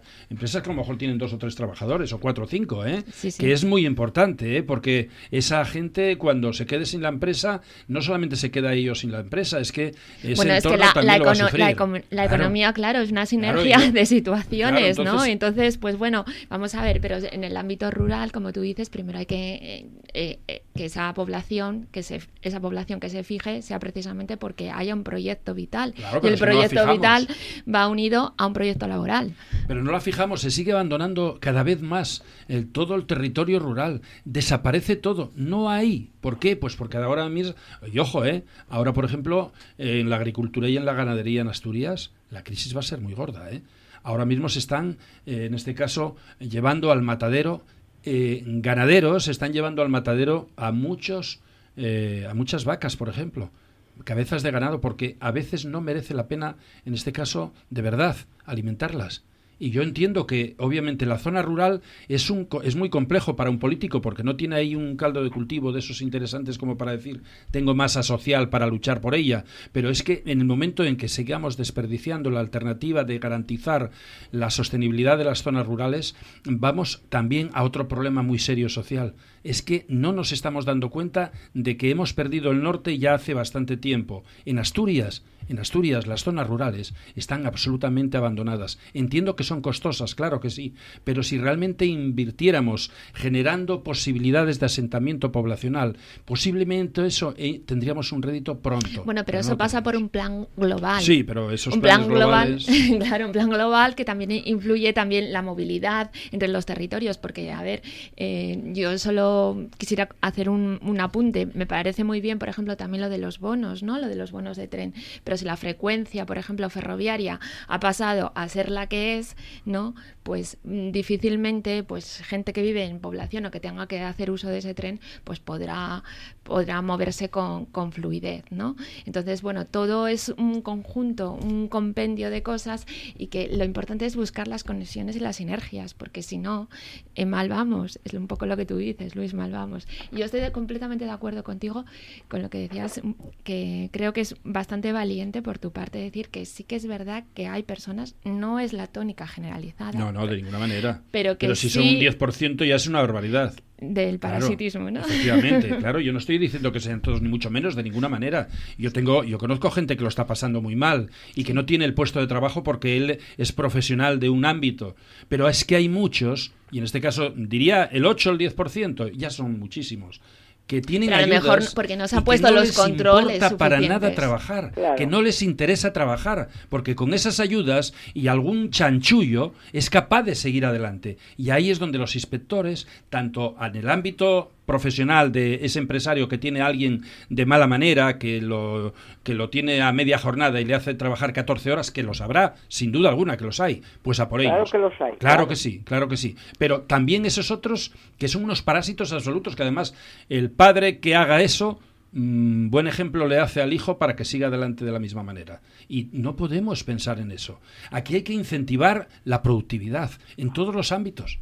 Y si no hacemos eso, lo que vamos a hacer es tener ahí una bolsa así de un subsidio que nada más que sea un bueno, Pero es que al, final, al final todo pasa por lo mismo, que es por el equilibrio presupuestario ¿no? de las administraciones. Entonces son gastos e ingresos. Muchas veces lo que se está proponiendo, por ejemplo, con el tema ese de, UGT, ¿no? que ha propuesto eh, eh, un fondo para paliar eh, las familias que no puedan hacer frente a las hipotecas, al final estamos en, lo que se está proponiendo es más gasto público más gasto público, pero ese gasto público tendrá que ir asociado a una generación de ingresos. Si tú vas continuamente subiendo los tipos impositivos, al final tendrás a muy poca gente eh, intentando generar esos ingresos para el resto de la masa que gastará.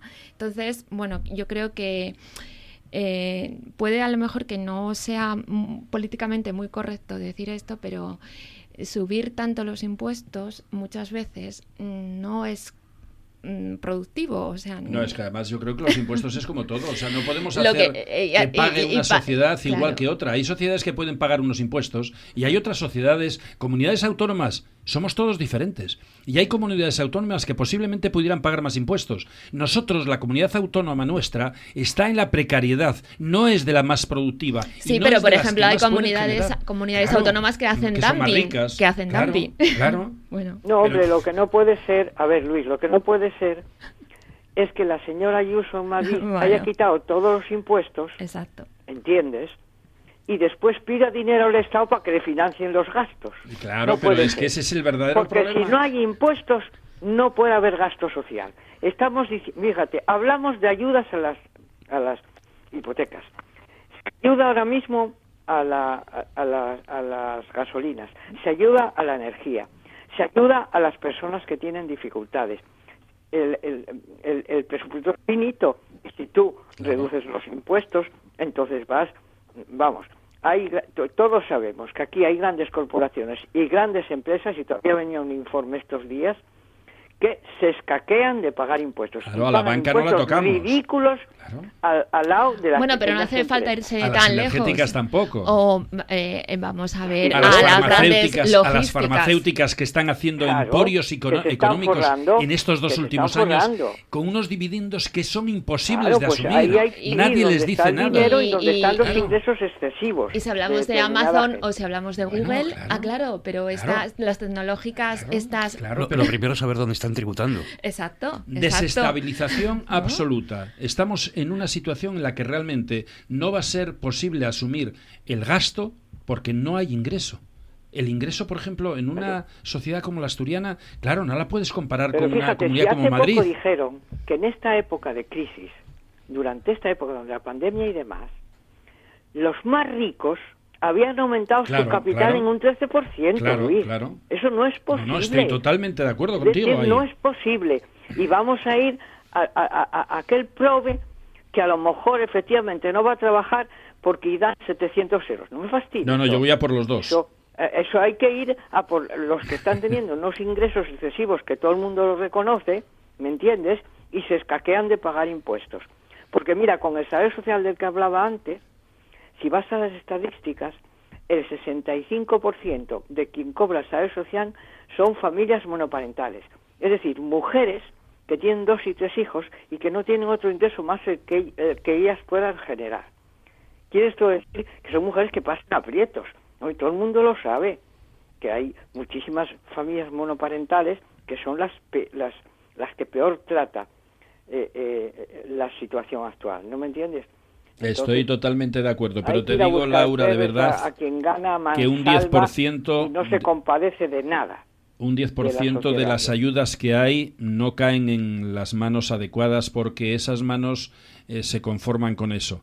Y vuelvo a decir, eh, sin duda alguna, una comunidad como la asturiana está en un déficit absoluto al lado, por ejemplo, como dices, Madrid.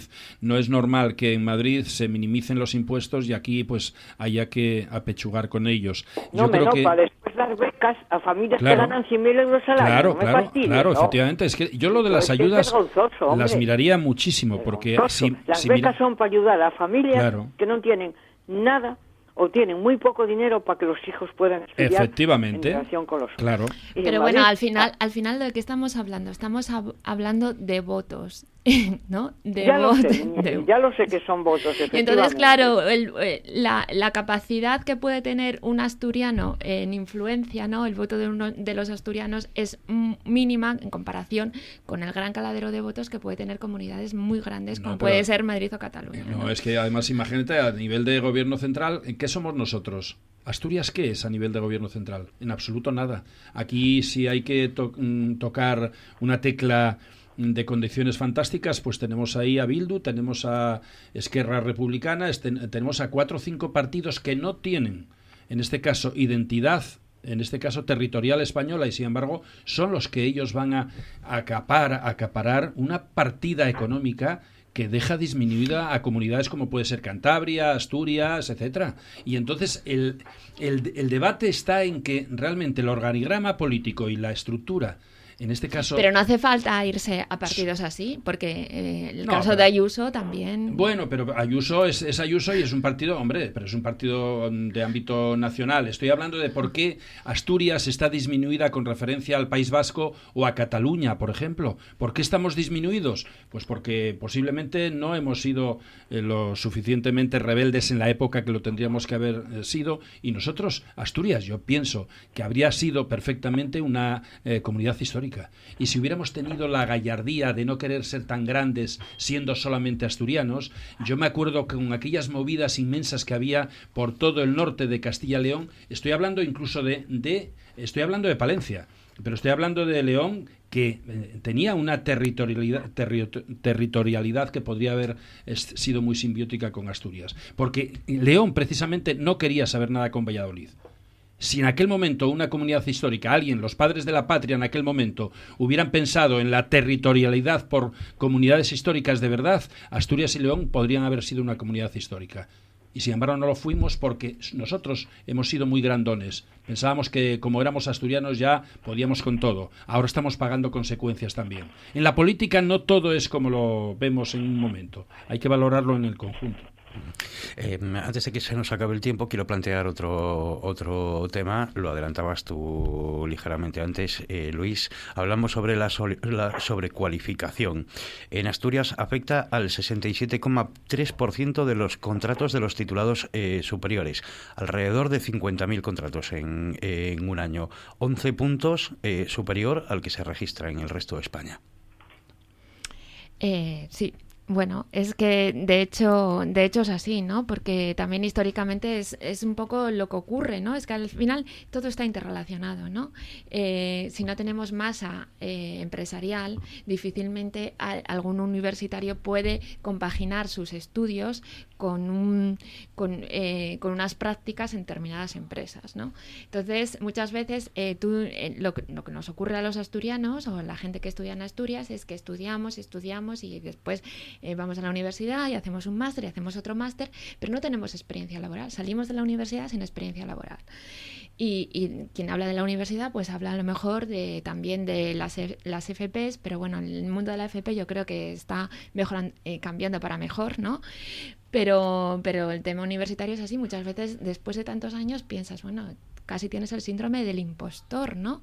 Porque no tienes ningún tipo de experiencia laboral, o porque no se ha fomentado, o, porque tampoco la, estructura empresarial en, en, Asturias es la que es. Entonces, bueno, yo creo que todo viene de lo mismo, todo viene de lo mismo. Yo, yo, perdonarme, pero creo que el problema que tiene ahora mismo España en esta eh, en, esta, en este excedente, en esta gran cantidad de titulación que no tiene capacidad profesional porque no hay puestos de trabajo para ellos, es que mm, hemos querido saltar del negro al blanco y no nos demos cuenta de que el gris puede ser interesante en este ámbito. ¿Qué ocurrió en España y además en este caso Asturias fue modelo porque la Universidad Laboral de Gijón creó una gran cantidad de puestos de trabajo que además generó empresas, porque la formación profesional no solamente genera un puesto de trabajo, que es necesario, a cómo y, y, y, dónde consigues hoy un albañil, un electricista, un fontanero, ¿Dónde encuentras un mecánico eh, tornero? ¿Dónde encuentras esas especializaciones que son imperiosamente necesarias y que hoy no hay en, no hay en España? En España hoy tenemos, eh, pues yo lo estoy viendo en el Parque de la Vida, yo tengo todos los años del orden de entre 4 y 6, por ejemplo, 7, incluso hasta 8 eh, personas en práctica que tienen, están terminando una carrera. Y claro, ¿cuántos biólogos están, incluso yo conozco alguna bióloga trabajando de cajera en un supermercado y no es nada deshonroso trabajar de cajera en un supermercado, pero esta sociedad a esa bióloga la está frustrando porque su padre, su madre o el entorno le dijo, no, no, tú no hagas una capacitación profesional media, tú vete a la universidad, porque además te va a ser gratis, porque hay que hacerlo, porque tienes que tener la máxima cualificación. ¿Para qué? ¿Para qué si después va a ser una persona que realmente no se encuentra en el sitio? Y ahora mismo el 20% de todos los titulados que salen nuevos, ninguno de ellos va a trabajar en la actividad que ha tenido educación para ello. Eso es triste y eso es otro problema que tiene esta sociedad. Esta sociedad que la tiene la familia y que la tiene la política. El sector político, el organigrama, que ha tenido también un desprecio absoluto a la formación profesional. Vuelvo a decir, la universidad laboral era un modelo en España. Creaba profesionales para toda España, porque venían de toda España. ¿Por qué la una actividad media como puede ser esta de la formación profesional aquí se quedó en la nada y sin embargo, por ejemplo, en Alemania, pues es el modelo a seguir? Claro, pero Alemania es productiva. Nosotros ahora no producimos. Vuelvo a decirlo, tenemos un déficit tremendo. Y si no cambia la estrategia de España, España no va a tener Producto Interior Bruto como realmente lo podría tener en unas condiciones normales. De verdad, a mí me da mucha pena ver que además gente fantástica, pues que resulta que termina biología. Oye, ¿y dónde puedo trabajar yo en biología? Es que posiblemente no pueda Bueno, pero España no es homogénea en ese sentido. No, pero yo te digo lo que yo estoy viendo aquí en Asturias, ¿eh? y claro, realmente a mí me da mucha pena porque una persona que se esfuerza en, en, hacer una carrera, en trabajar, en buscar la alternativa, esa persona después resulta que no puede alcanzar, digamos que el nivel económico que le podría corresponder ni la capacitación en una empresa a su nivel, en este caso académico. Es imposible. No podemos ser todos titulados académicos, en este caso con, eh, con, cátedras. Es imposible. Esta sociedad no se lo puede permitir. Necesitamos mano de obra y capacitación profesional. Necesitamos mecánicos. Necesitamos eso que es la base. Mientras que no existan ese tipo de empresas, España no puede tener aquí, pues no sé, eh, casas de cultura y resulta que podemos tener aquí, pues 200 personas en una casa de cultura. ¿Qué van a hacer en una casa de cultura? La casa de cultura hay que culturizar, pero no hay que personas ahí que realmente no tengan un puesto de trabajo. Ah, yo, yo, vas, vete por la calle, en cualquier calle, aquí no Oviedo, y vete haciendo una encuesta. Mira a ver qué titulaciones tiene y pregúntales en qué están trabajando. Eso es lo penoso porque realmente estamos perdiendo el tiempo y el dinero. Esa persona perdió el tiempo haciendo una capacitación profesional que no le va a servir para nada y después estará dándole vueltas. Claro, ¿cómo no va a haber depresiones? ¿Cómo no va a haber ansiedad? Oye, que llevo eh, estudiando seis o siete años esta carrera y que ahora resulta que no puedo trabajar en ella. O que incluso la hemos enfocado mal, porque papá y mamá en muchas ocasiones le dicen, tú tienes que estudiar esto. Y bueno, pues ala, pues yo lo estudio porque como no tengo todavía una vocación por algo, es que el problema que tenemos... Yo no estoy completamente No, no, el problema que tenemos en España también, ¿sabes qué es? Que no sabemos motivar las vocaciones. cuando cuando alguien tiene tenemos, tenemos a Laura también en el, en el teléfono. Cuando alguien tiene seis o ocho años ya hay que comenzar a buscar qué alternativa y qué vocación podría tener ese niño o esa niña. hombre, ya, hace muchos años yo había escuchado que la que debía de haber un acuerdo o por lo menos un diálogo o una cooperación entre la empresa y la universidad para facilitar el que hubiera eh, es verdad que no puedes teledirigir a nadie y decirle a un joven que tiene una vocación que tiene que estudiar otra cosa porque le convenga a no sé qué pero por lo menos saber qué sectores son más mm, beneficiosos para encontrar empleo cuando tú acabas una carrera porque e, es verdad que yo que decía Tini de que era una leyenda urbana, no es ninguna leyenda urbana. Muchos jóvenes tienen que salir de nuestro país porque, porque no encuentran aquí eh, ni, ni los incentivos salariales, pero tampoco a veces ni incentivos que tienen que ver con la investigación. Y eso es una pena. Y es verdad que es necesario que se creen condiciones para que esos jóvenes puedan volver. Yo tengo en, la familia cercana dos jóvenes estudiando que salieron de aquí eh, bilingües, de las escuelas bilingües, eh, estudiando en Londres. Uno se queda allí ya definitivamente, pero hay una chica que quiere volver y va a volver seguramente, aunque sea con condiciones salariales no tan importantes. Entonces, eh, yo creo que hay que incentivar que estos jóvenes que quieren volver puedan volver y tener un salario digno que les permita además desarrollar sus conocimientos aquí. Pero ¿a dónde vuelves? ¿A qué empresa vuelves? Claro. Esa es la cuestión. ¿A qué empresa vuelves? Claro. No, porque, porque todo pasa por eso, por incentivar el tejido industrial. Porque el tejido industrial no, no estamos hablando a lo mejor solo del sector primario, de servicio o de o el sector secundario, ¿no? Es que el tejido industrial después al, al final es un magma que envuelve todo. Y esto que comentabais de, los acuerdos entre universidades y empresas, eso ya tenía que haber sido puesto en marcha hace mucho tiempo. Hace mucho tiempo. A ver, yo, yo no en su día, yo no me fui eh, fuera de España, fuera de España, ¿no? Pero sí que me fui fuera de Asturias. Estuve 17 años fuera. Eh, yo me acuerdo cuando yo estudié, eh, bueno, soy economista, cuando llegué a Cataluña, empecé nada, al poco, a las dos semanas a trabajar en una consultoría de turismo internacional. Y de repente me dicen, o sea, yo pasaba de aquí de hacer hamburguesas, ¿no? Y preparar oposiciones, a trabajar en una, una empresa de consultora internacional.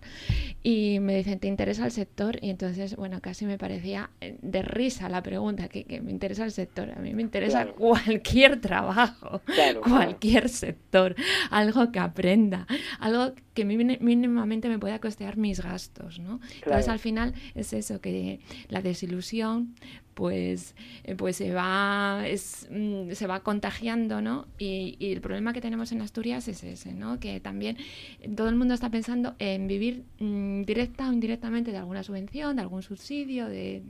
E incluso de algún empleo. Pero si es que, ¿por qué no se crean empresarios en Asturias? Ese es otro problema serio.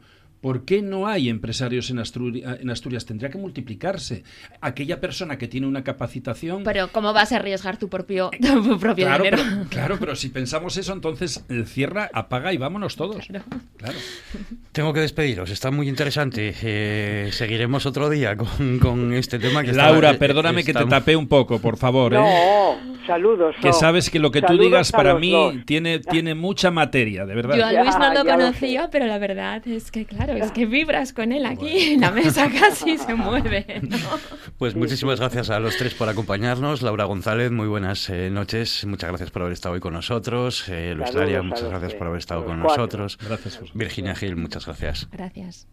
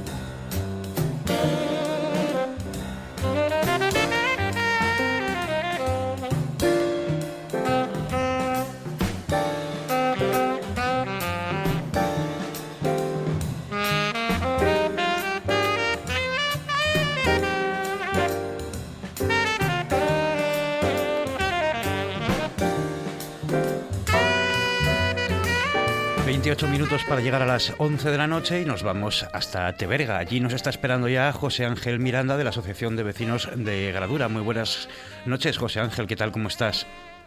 Muy buenas noches, pues muy bien. Lo primero de todo, quiero deciros que es un placer hablar con vosotros. Es la labor que estáis haciendo por, los pueblos y me encanta. El, placer es nuestro, José Ángel. Oye, cuéntanos por qué eh, próximo domingo, eh, fiesta de Santa Ana tenéis allí en el, en el pueblo.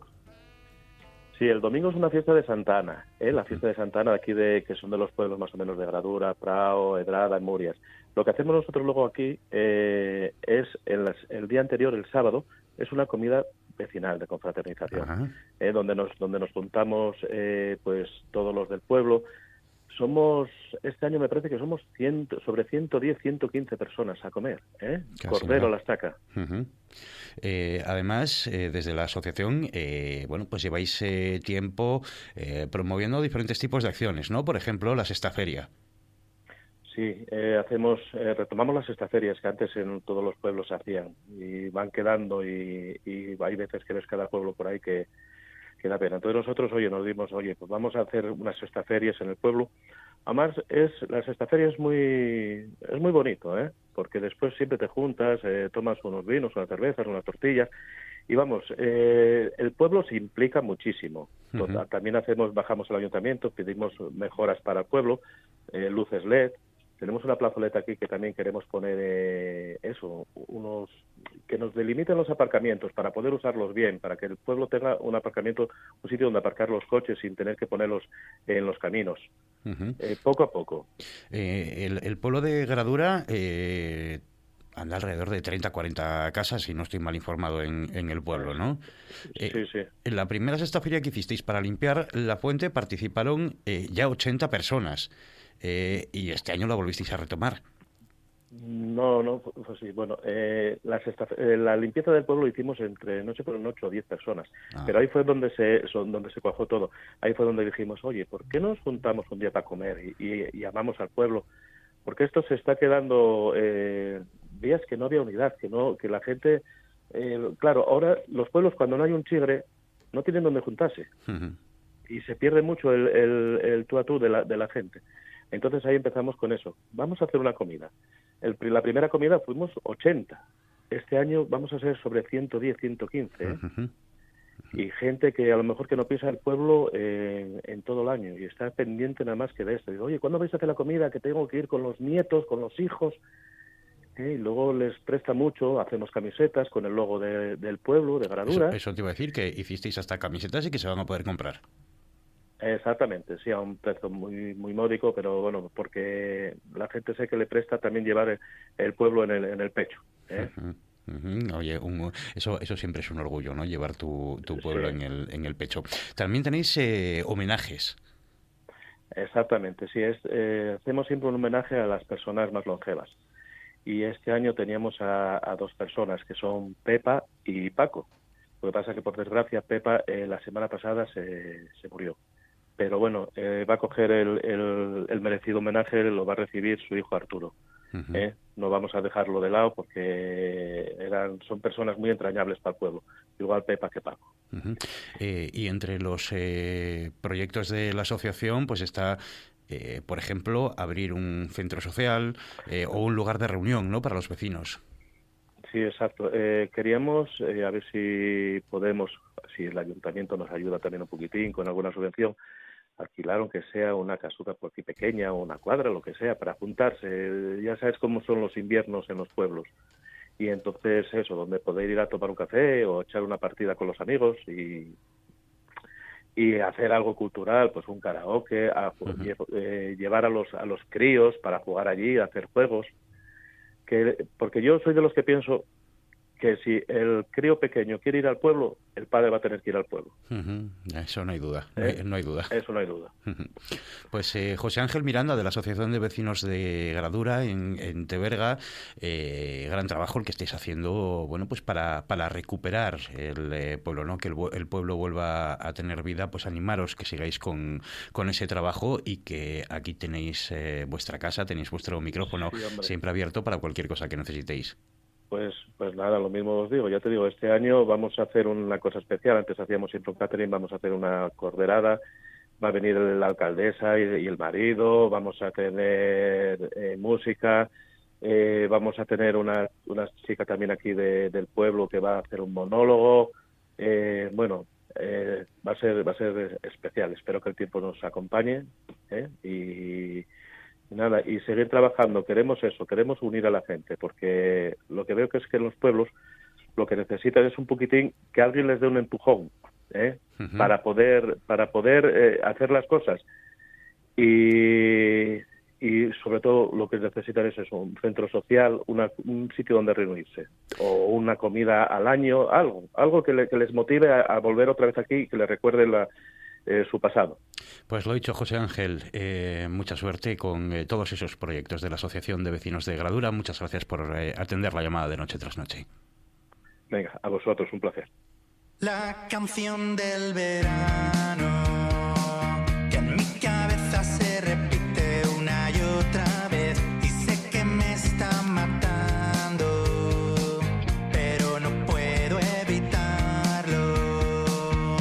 para hablar de canción del verano, como siempre, tenemos con nosotros a Laura Castañón. Muy buenas noches, Laura, ¿qué tal? ¿Cómo estás? Hola, muy buenas noches. Estoy estupendamente arañando los últimos días del verano. Los últimos días de agosto que se nos está acabando. Lo tenemos ya ahí. ¿eh? Este septiembre empieza a sumar ya. Sí, sí, sí.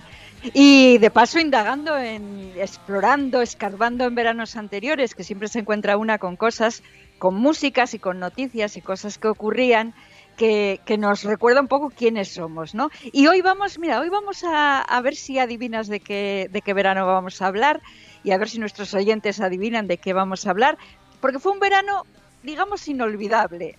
Eso en conjunto, ¿no? Para el conjunto, porque luego es verdad que hay veranos que cada uno tiene en su memoria veranos imborrables, ¿no? Pero este así en conjunto fue, yo diría que bastante inolvidable. Que, fíjate, me parecía a mí que esto había sido ayer mismo, pero no, ya pasaron unos años, ya ves, quizá demasiados. Bueno, una pista, fue cerca. Sí, bueno, fue cerca, sí, relativamente cerca. Yo creía que era, que era más reciente, fíjate, esas cosas suelen pasar.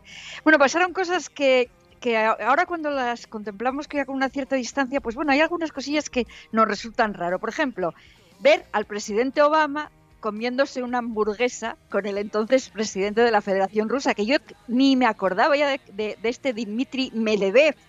Y, se estaban comiendo una hamburguesa tan ricamente este verano, fíjate lo que vendría luego y lo que, lo que estaba por venir, ¿no?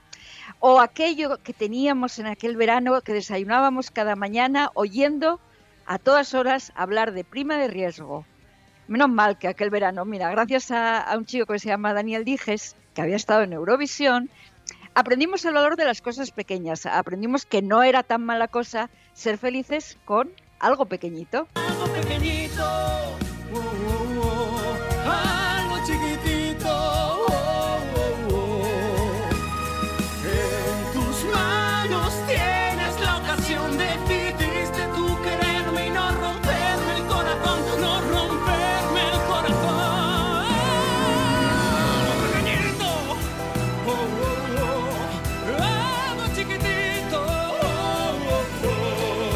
chiquitito, pero lo cantaba con pasión, con auténtica pasión. Mucha pasión. Le puso mucho en, aquella, en aquella actuación Eurovisión, con un éxito regular, como suele pasarnos. Pero bueno, vivíamos un verano mm, que, que la economía presidía nuestras vidas, ya lo hemos comentado. La crisis se nos estaba alargando y lo que todavía nos quedaba. Había un dato muy desalentador. Mira, 33.800 asturianos llevaban más de un año buscando trabajo que ya se hablara por entonces de la Gürtel no era más que el aperitivo de todo lo que vendría después. Javier Fernández. Javier Fernández anunciaba por entonces que presentaría su candidatura a la presidencia del Principado. Cascos, Francisco Álvarez Cascos, andaba en unas negociaciones con el PP y de aquellos desacuerdos surgiría un partido nuevo. Y bueno, y el Estatuto catalán. El Estatuto catalán resultaba avalado por el Tribunal Constitucional, aunque eludiendo lo del término nación que menudo lío que una simple palabra traía consigo. Y mira, ya sonaba naturalmente Lady Gaga, que aquel verano se traía algo con un tal Alejandro.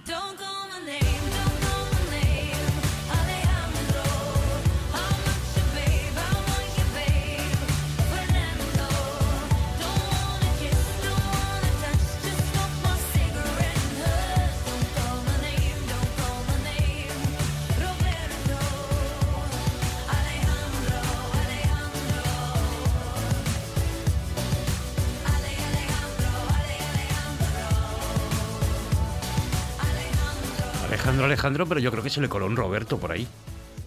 Pues, pues igual, igual, igual, sí, igual sí. Eh, nunca supimos muy bien lo que se, lo que se traía con, con eh, Lady Gaga, con Alejandro, y, luego se utilizó, tiempo después se utilizó en una campaña, de, eh, campaña política de un político que se llamaba Alejandro, por cierto. Eh, este verano, bueno, este verano del que hablamos empezó pues como acaban otros veranos, con inundaciones, ya ves tú qué cosas, y gordas. Nos dejaron imágenes inolvidables en nuestras retinas, enfermos evacuados en lancha del hospital de Arriondas, tanto el Sella como el Nalón desbordados, 100 millones en pérdidas y los servicios de emergencia en barca por las calles de Arriondas. También en el plano nacional empe- el, verano empezó de una forma regular, bastante trágica.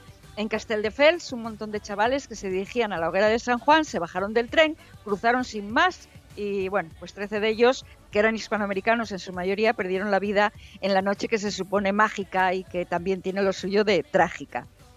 No es que compensara, como iba a hacerlo, pero en el mundo del arte había una alegría con la aparición de un cuadro de Velázquez en un sótano de Yale del que se desconocía totalmente el paradero. Una pandemia, una pandemia de la que aún no habíamos oído ni hablar, nos hacía falta por entonces, sobre todo algunos que se quejaban de estar enfermos de amor, mira tú.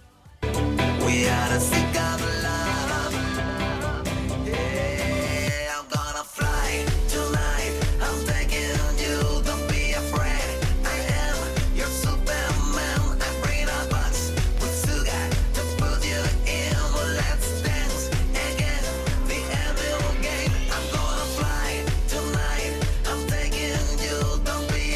Este no lo tengo yo en, en mi memoria, no recuerdo yo esta canción eh, y con esta estoy No, completamente pues- despistado. Pues sí, fue, estuvo de número uno, por ejemplo, en los 40 principales en varias ocasiones y se bailó mucho en discotecas, que no es que yo frecuentara mucho por aquella época, pero, pero sí que sí que fue una de las canciones de ese verano. E- Ese verano que, como siempre, pues ya ves, Asturias era pues una fiesta. ¿Que la situación era complicada? Pues sin huelu y 37.000 botellas de sidra que nos echábamos para el gañote. ¿Que la crisis, que la deuda, que la prima de riesgo? Pues a compensar con 5.000 raciones en la rozada de Miranda. Y venga Semana Negra, y venga Sella, y un no parar. Porque hoy otra cosa no, pero pase lo que pase, el verano es el verano, mira, eso no nos lo quita nadie. Y encima nos daban alegrías, porque Nadal, que sale mucho en este espacio, eh, ganaba, ganaba el, eh, en Wimbledon y el Open de Estados Unidos. Por cierto, en Wimbledon aquel, aquel, aquel verano se jugó el partido más largo de la historia, que duró incluso más que los discursos de Fidel Castro, que por entonces todavía vivía. El, el partido ese duró más de 11 horas y lo ganó un tal Isner, que yo no sé quién es, pero seguro que los entendidos en tenis saben perfectamente quién es y saben de qué, verano, de qué partido de récord estamos hablando, que duró más de 11 horas. Pau Gasol se hacía con su segundo anillo de esos de la NBA y había tripletes en motociclismo en Alemania, Mar Márquez, Tony Elías y Pedrosa. ¿Qué más queríamos? Bueno, estábamos que lo, que lo tirábamos. Pues, ¿qué más queríamos? Pues el Tour. Alberto Contador conseguía su tercera victoria y con él ganábamos la vuelta a esta francesa por quinta vez consecutiva. Es verdad que lo de las alegrías y los disgustos ya sabes que va por barrios, ¿no? Lo que para unos fue un disgusto enorme, para otros fue una gran alegría, que fue el asunto de los toros, que se eliminaban en Cataluña. Ya te digo que para eso había opiniones para todos los gustos. Cuando estamos camino de la frontera, pobrecita, cansada, la vida queda. Como no voy a cansarla si no paro y nunca dejo de correr. Y si no paro improvisemos un guion definitivo. Que no tengamos más remedio que olvidar que hacer que todas las estrellas al camino. Para que nunca falten ganas de soñar y suena bien. Parece que nos hemos convencido. Solo tenemos que perder. Bueno, yo creo que aquí unas cuantas pistas ya tuvimos, ¿eh? Ya, ya hay algunas pistas, sí. Algunas bastante. Y a medida que lo que nos queda ya va a ser casi definitivo. Mira, hay, hay palabras que se repiten en los periódicos, frases que nos acostumbramos a ellas a oírlas, ¿no? Por ejemplo, aquello del tramo Unquera-Llanes de la autovía del Cantábrico se convirtió en una letanía que no había manera de quitarnos de encima. Otras palabras que aparecen de pronto para nombrar algo que no existía y que resulta que viene para quedarse. Por ejemplo, aquel verano se habló mucho de narcoterrorismo en México y empezó a hablarse de una moda, mira tú, lo del balconing que hay quien lo llama con un poco de mala uva, la verdad, selección natural, ¿eh? Y no te digo yo que no. cosas de ingleses pasados de alcohol, que, pero si nos pensamos que aquí estamos libres de noticias y de sucesos tremendos y truculentos, pues no. Ese verano la cosa sucedió en Ujo, que aparte de ser conocido por ser el pueblo de Masi Rodríguez, tampoco da para muchos sobresaltos en la prensa habitualmente, salvo aquel verano del que te hablo. Dos familias gitanos la emprendieron a tiros porque mientras unos querían celebrar con alegría propia de estas cosas un cumpleaños, la otra familia estaba de duelo. Bueno, el duelo se extendió porque hubo un resultado de dos muertos y de ocho heridos. También había una tragedia en Alemania, en la Love eh, Parade, con, entre otros, dos chicas españolas fallecidas. Y por otro lado, nos alegrábamos con la liberación de dos cooperantes españoles que estaban prisioneros de Al-Qaeda. Y teníamos a Woody Allen flipado con Avilés, andaba por aquí. Y eso que, oye, nosotros no hablábamos americano, ¿eh? Vaya que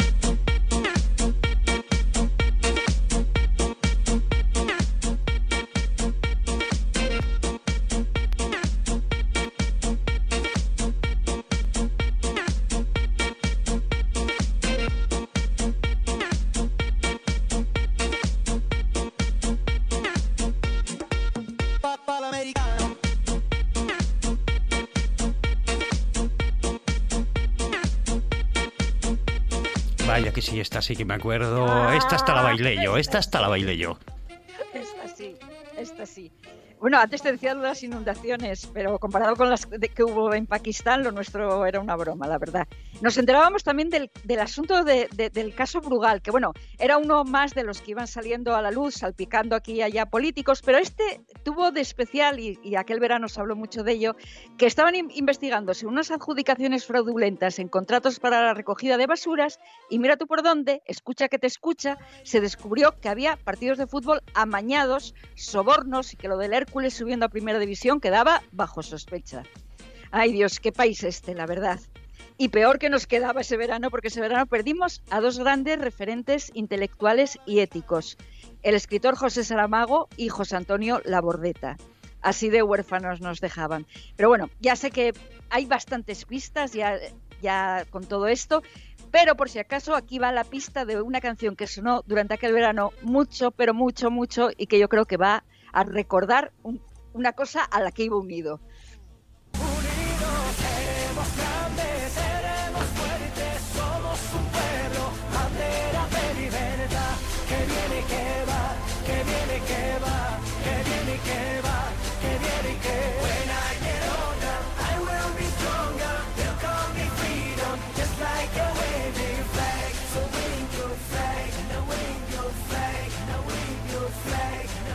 Mí esto me suena a fútbol. Ah, claro, claro, claro, exacto, exacto. Qué año aquel, qué Iniesta de mi vida, qué goles, qué beso de Iker Casillas a Sara Carbonero. Qué felices fuimos aquel verano gracias a la Roja, como si lo que necesitábamos para compensar una situación tan oscura en lo económico nos uniera con un balón y unos chavales que hicieron vibrar a un país entero. Que sí, que hoy hemos estado hablando del verano de... No, no hay duda del de 2010. Claro, el verano de 2010. Y como este fue el acontecimiento más, más importante eh, de todo el verano, ¿cómo no iba a ir asociado, además de esa canción de que antes escuchábamos de David Bisbal eh, esta otra que cantamos y bailamos hasta la afonía y la extenuación?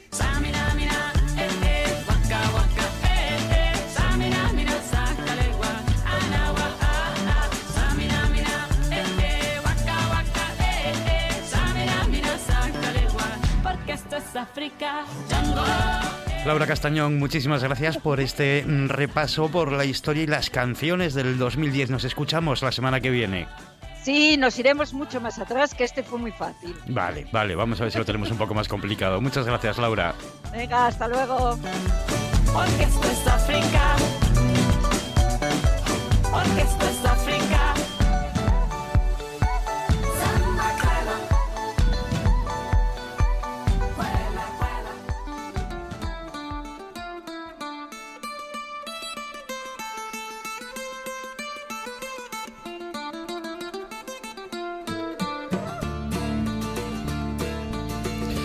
aprovechamos este tramo final del programa para saludar a Óscar Rodríguez Cabielles, guía y experto en patrimonio industrial. Muy buenas, Óscar, ¿qué tal? ¿Cómo estás? Hola, buenas noches.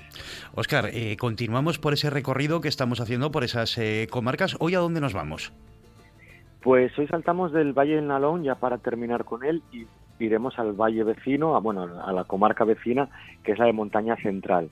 Eh, quisiera hoy, bueno, pues hablar en primer lugar de un tipo de patrimonio vinculado a las actividades mineras industriales, que son la, vivienda obrera. Entonces, para despedir el Valle Nalón, pues eh, qué mejor sitio que el barrio Urquijo de la Felguera, que bueno, pues fue un, grupo de viviendas que se construyó eh, a partir de 1916 en terrenos de Duro Felguera que había eh, em, adquirido tras comprar a otra empresa, otra pequeña cirugía que existía pegado a su gran fábrica de la Felguera, ¿no? la de El Orce y Domínguez Gil.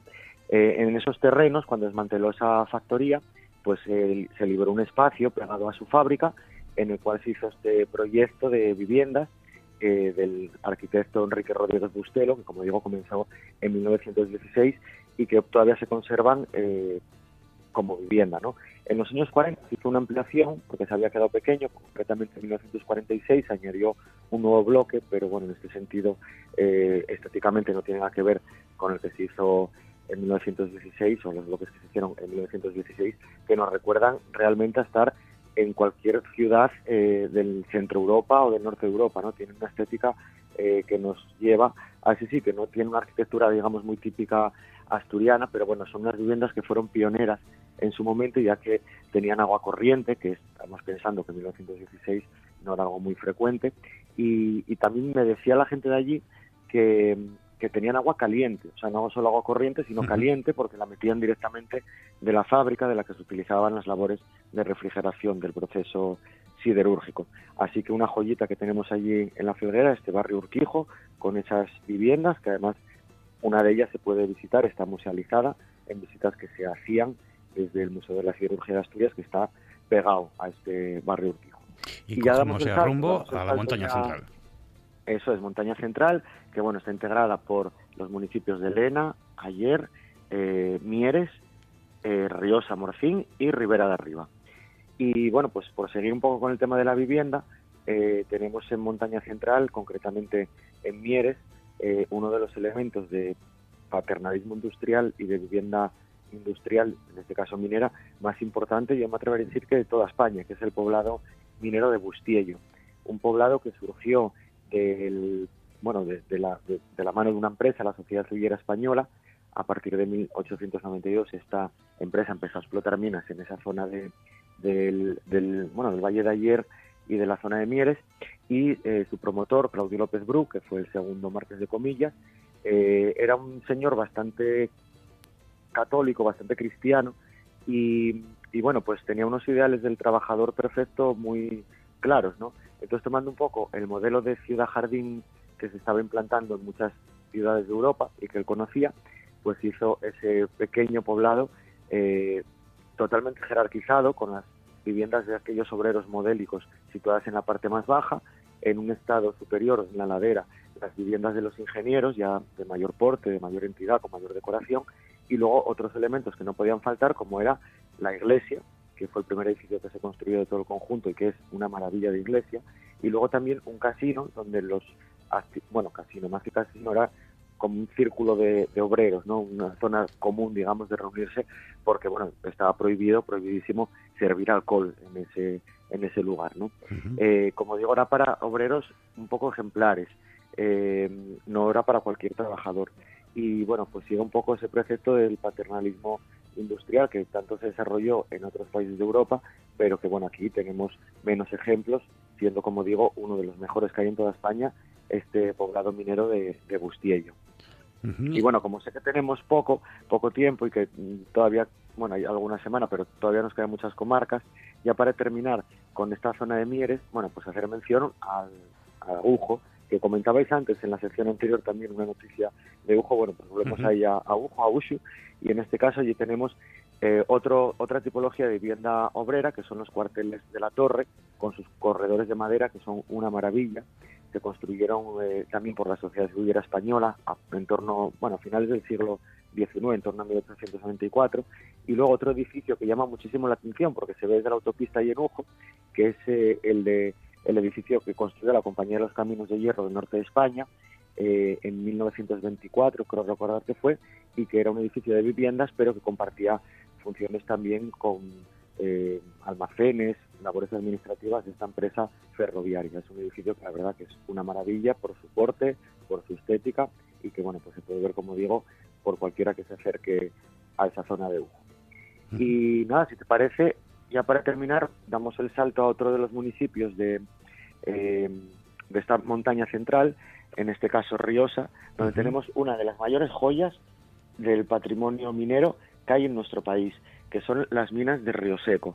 En la Sierra del Aramo, hay a una altura pues eh, considerable, pues se encuentran estos, estas minas que fueron descubiertas a finales del siglo XIX por un ingeniero belga que estaba por ahí explorando la zona y se dataron eh, esas minas, eh, bueno, se dató actividad en ellas desde hace 4.500 años más. O sea que son minas antiquísimas, son minas prehistóricas. Eh, se pueden ver porque, bueno, hay, hay rutas que nos llevan hacia ellas y luego posteriormente se volvieron a explotar en, en, época más reciente y ahí se construyó un poblado minero con su casa de ingenieros, oficinas, economato, hay hasta una planta de tratamiento próxima también del mineral y todo eso, como digo, pues está rehabilitando, está rehabilitado, se puede visitar a través de una ruta que combina el senderismo y el patrimonio minero en este caso. Pues Oscar Rodríguez Cabielles, muchísimas gracias por esta ruta que nos has eh, hecho por la montaña central. Nos escuchamos la semana que viene. Muy bien, muchas gracias. Hasta la semana que viene. Nosotros nos despedimos a punto ya de llegar a las 11 de la noche. Ponemos punto y final a esta edición de jueves 25 de agosto de Noche tras Noche. Como siempre, mañana volvemos a estar aquí a partir de las 9 de la noche para hacerles compañía en la sintonía de la radio del Principado de Asturias. Recuérdenlo, tenemos una cita a las 9 de la noche.